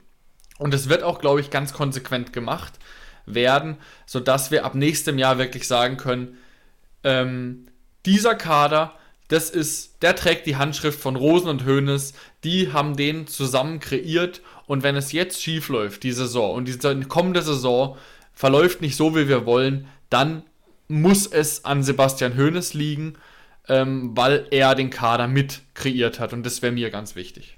Ja. Und natürlich, und natürlich im Anschluss auch, es wird passieren natürlich, dass wir vielleicht auch Spieler verlieren werden, aber es sollte sich nicht ähm, um jeden Preis jetzt wirklich äh, wegen ein bisschen, bisschen Geldbeträgen von jedem Spieler getrennt werden. Also klar bei Kramaric, wir haben es ja schon oft drüber geredet, wenn der uns jetzt verlässt, da war wirklich jedes Jahr, war vielleicht sogar eins zu viel jetzt am Ende. Wir rechnen ja eigentlich jedes Jahr schon damit, dass er weg ist. Wenn es jetzt diesen Sommer passieren sollte, dann werde ich schon überraschter, war, dann war ich schon überraschter bei Transfers. Ähm, aber man muss sich einfach klar werden, was für Spieler werden wir nicht verkaufen als TSG und wenn da jetzt ganz klar ist, zum Beispiel das, äh, die, das, ähm, das Signal mit der Verlängerung von Baumi war ja zum Beispiel schon sowas, wo man gesagt hat, nein, Baumi ist unverkäuflich, der ist die nächsten Jahre bei uns. Oder Pavel oder ähm, Posch oder so, solche Sachen, dass man sagt, die sind uns, ja, unsere. Achse. Und eine Achse muss es sein, damit man in die neue Saison gehen kann. Und darum wird es gebaut, weil dann hat man auch sowas äh, wie eine Hierarchie. Und das wird ganz wichtig sein. Hey, Malte Asmus von meinsportpodcast.de hier. Ab März geht's weiter mit unseren 100 Fußballlegenden. Staffel 4 bereits. Freut euch auf Zlatan Ibrahimovic, Michel Platini, Cesar Luis Minotti, Paolo Maldini, um nur mal vier zu nennen. Und bis wir mit der vierten Staffel kommen, hört doch einfach noch mal rein in die bisherigen drei Staffeln. Ronaldinho, Sepp Meyer, Gary Lineker, Lothar Matthäus und viele weitere warten da auf euch. 100 Fußballlegenden. Jetzt überall, wo es Podcasts gibt. So, und zum Abschluss dieses Podcasts wollen wir noch mal ein bisschen ins Aktuelle wechseln und angucken, was in dieser Woche so passiert ist. Es gab zwei große Meldungen. Zum einen, darüber brauchen wir gar nicht länger reden, der Wechsel von Gregor Kobel zum BVB für geschätzte 15 Millionen. Und das bringt uns wohl etwa 2,2 Millionen Euro ein. Darüber kann sich Alexander Rosen sicherlich auch freuen und das ist schon keine schlechte Entwicklung, die Gregor Kobel da genommen hat. Aber es gab auch einen negativen Kracher der Woche, der vielleicht gar nicht so richtig, den gar nicht so richtig alle Fans auf dem Schirm haben. Und zwar wurde, man muss es so sagen, Dr. Peter Görlich gefeuert. Unser Geschäftsführer Sport seit 2015, der ja auch im Amt war, in einer sehr, sehr erfolgreichen Phase unserer TSG. Und da wurde sich jetzt getrennt. Der Kicker hat da schon einige Andeutungen zu gemacht. Aber Luis, du kannst das als Redakteur von Hoffe News, glaube ich, ganz gut, ganz anschaulich kurz zusammenfassen für unsere Hörer. Ja, ich finde, du hast schon ganz gut anklingen lassen, dass es ähm, gar nicht so präsent war, zumindest von TSG-Seite aus, weil man diese Pressemitteilung nur auf der Website veröffentlicht hat. Ich habe ja keinen einzigen Social Media Post dazu gesehen, weder ja. auf Facebook noch auf Twitter noch auf Instagram, auch nicht auf LinkedIn oder so. Ähm, einfach nirgendwo. Also man versucht es wohl nicht zu sehr in die, nicht, nicht, dem nicht zu sehr Plattform zu bieten, aber ich meine, es ist ja schon nochmal ein Kracher, dass man jetzt einen Geschäftsführer, Peter Görlich, der war, ich glaube, seit 2015 bei der TSG, hätte auch noch Vertrag bis 2025 gehabt, also jetzt vier Jahre vor Vertragsende wurde er abgesetzt von den beiden Gesellschaftern, von Dietmar Hopp und äh, dem e.V., der vertreten wurde, durch, wird durch Christian Baumgärtner, der ja, ja momentan als Vorstand eingesetzt ist nach dem Tod von äh, Peter Hoffmann. Ja. Ähm, und äh, man hat gesprochen davon, die, vor allem Dietmar Hopp, äh, dass es unterschiedliche Auffassungen mittlerweile gäbe über wie, wie TSG zu führen wäre und so weiter. Aber ich finde, dieser Abgang, der hat sich jetzt auch schon über einen gewissen Zeitraum angekündigt und zwar seit letztem Jahr eigentlich, als im Februar ähm, Danny Strich als erstmal nur als Direktor Marketing und Sales äh, zur TSG kam und damit gewissermaßen eigentlich so äh, nochmal zwischen Peter Görlich und seine Abteilung geschaltet wurde, weil Peter Görlich, der war vorher vor allem eben für Marketing Sales, aber auch für, ähm, für Innovation und so weiter zuständig. Und dann kam Strich erstmal als neuer, ähm, als neuer Direktor und wurde dann gerade mal sechs Monate später im Juli, nee, fünf Monate später im Juli schon direkt befördert zum Geschäftsführer und hat dann quasi diese ganzen Geschäftsbereiche erstmal von Peter Görlich übernommen. Also seitdem hatte Peter Görlich nur noch Innovation und Internationalisierung als Thema und Strich hatte dann Kommunikation, Sales, Marketing, digitale Performance, was Online-Marketing ist und auch den Frauenfußballbereich. Und dass er, dass jetzt Peter Görlich letztendlich äh, gehen muss, finde ich, hat sich gewissermaßen angekündigt. Der Kicker hat schon ähm, äh, berichtet, dass es wohl unter anderem unterschiedliche Auffassungen über die, die enge Beziehung zwischen Dietmar Hopp und der Berateragentur Rogon gegeben haben soll. Ähm, die, äh, Peter Görlich war da wohl ein bisschen kritisch auch gegenüber dieser dieser, diesem Konstrukt, was ich auch immer ein bisschen schwierig finde. Also einerseits gibt es ja einfach den Fakt, dass extrem viele Rogon-Spieler bei der TSG unter Vertrag stehen. Dann gibt es eben auch die Berichterstattung vom Kicker, auf die ihr ja auch schon mal eingegangen seid, dass ähm, Dietmar Hopp zusammen mit Rogon teilweise eigene Geschäfte nochmal ähm, am Laufen hat, wo er versucht über Third-Party-Ownership, also über Transferbeteiligung äh, für sich selbst auch Gewinne rauszuziehen. Mit diesem Barra FC in Brasilien gibt es, es gab es ja auch beim Transfer von, ähm, von Roberto Firmino, der dann, wo dann Dietmar Hopp teilweise selbst mit einer, einer eigenen Transfer, hieß sie damals, also Fair wie Fair Play, äh, an diesem Transfer beteiligt war und da selbst nochmal Geld mit rausgezogen hat und Peter Görlich soll da wohl ein bisschen kritisch auch gegenüber gewesen sein und zudem war die Beziehung von Dietmar Hopp und Peter Görlich in den letzten Jahren wohl auch nicht die allerbeste. Von der Bildzeitung, das hatte ich ja vorhin angedeutet, gab es da auch letztes Jahr immer mal wieder Berichte. Da gab es auch was, es würde brodeln innerhalb der TSG. Äh, Holger Klieben hatte das dann runter, äh, ein bisschen runtergespielt, hat gemeint, das Einzige, was brodelt, ist sein Kaffee.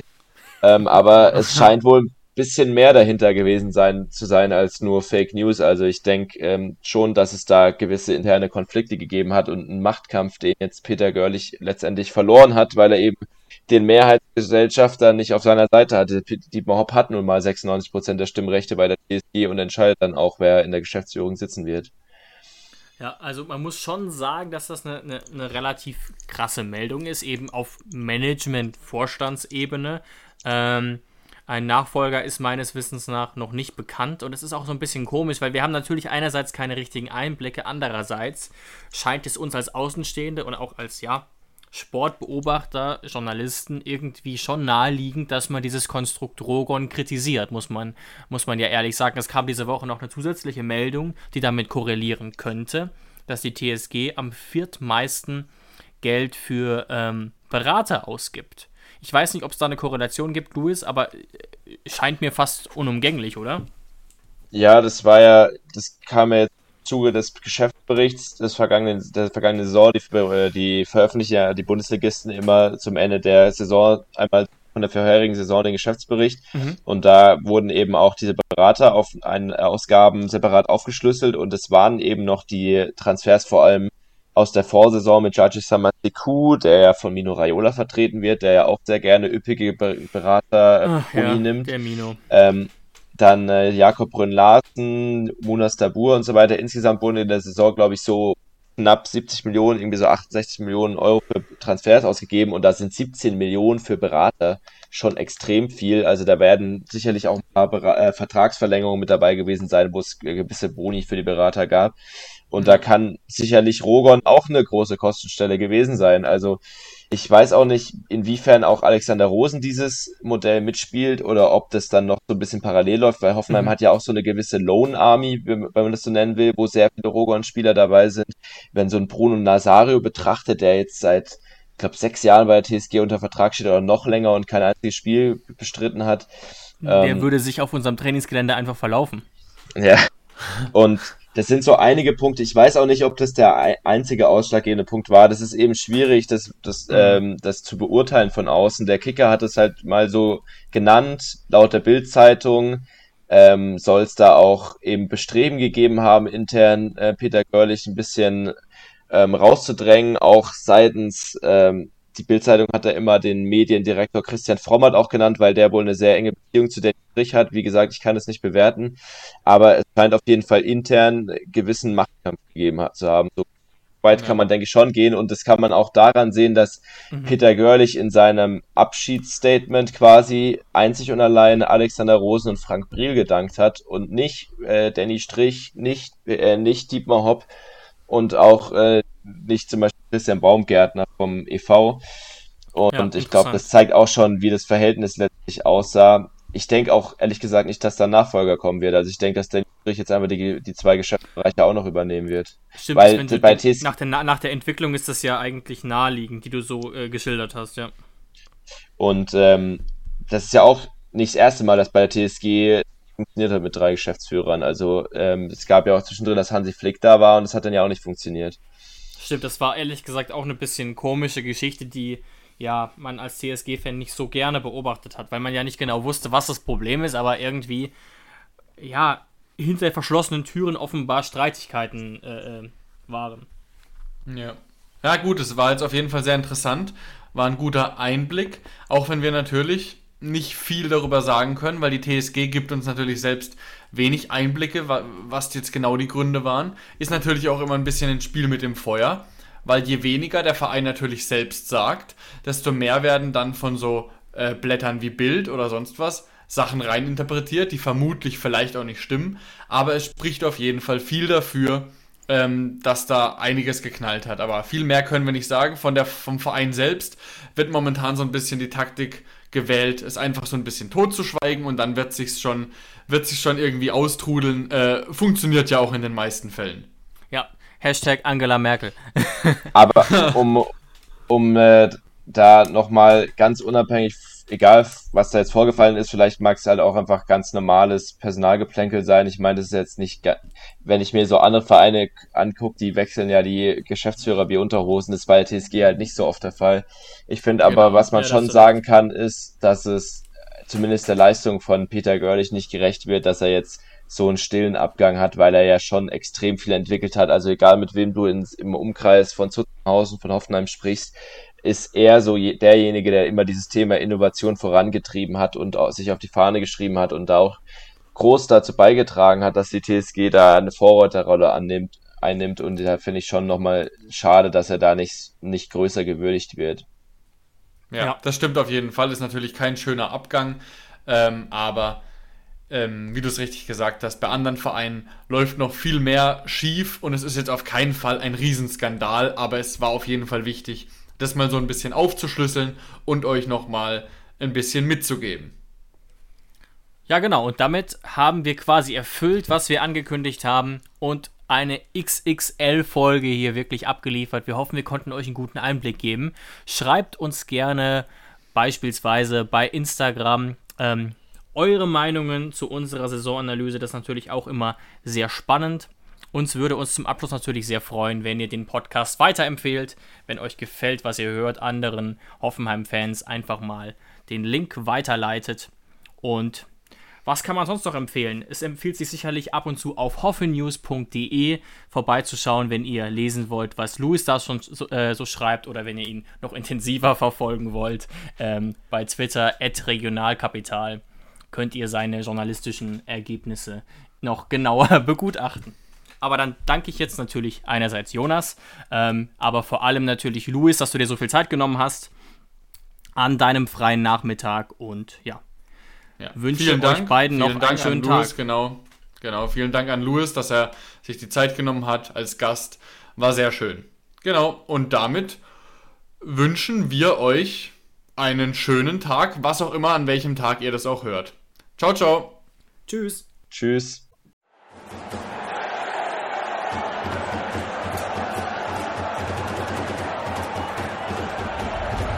Hoffefunk, der Fußballpodcast zur TSG 1899 Hoffenheim auf meinsportpodcast.de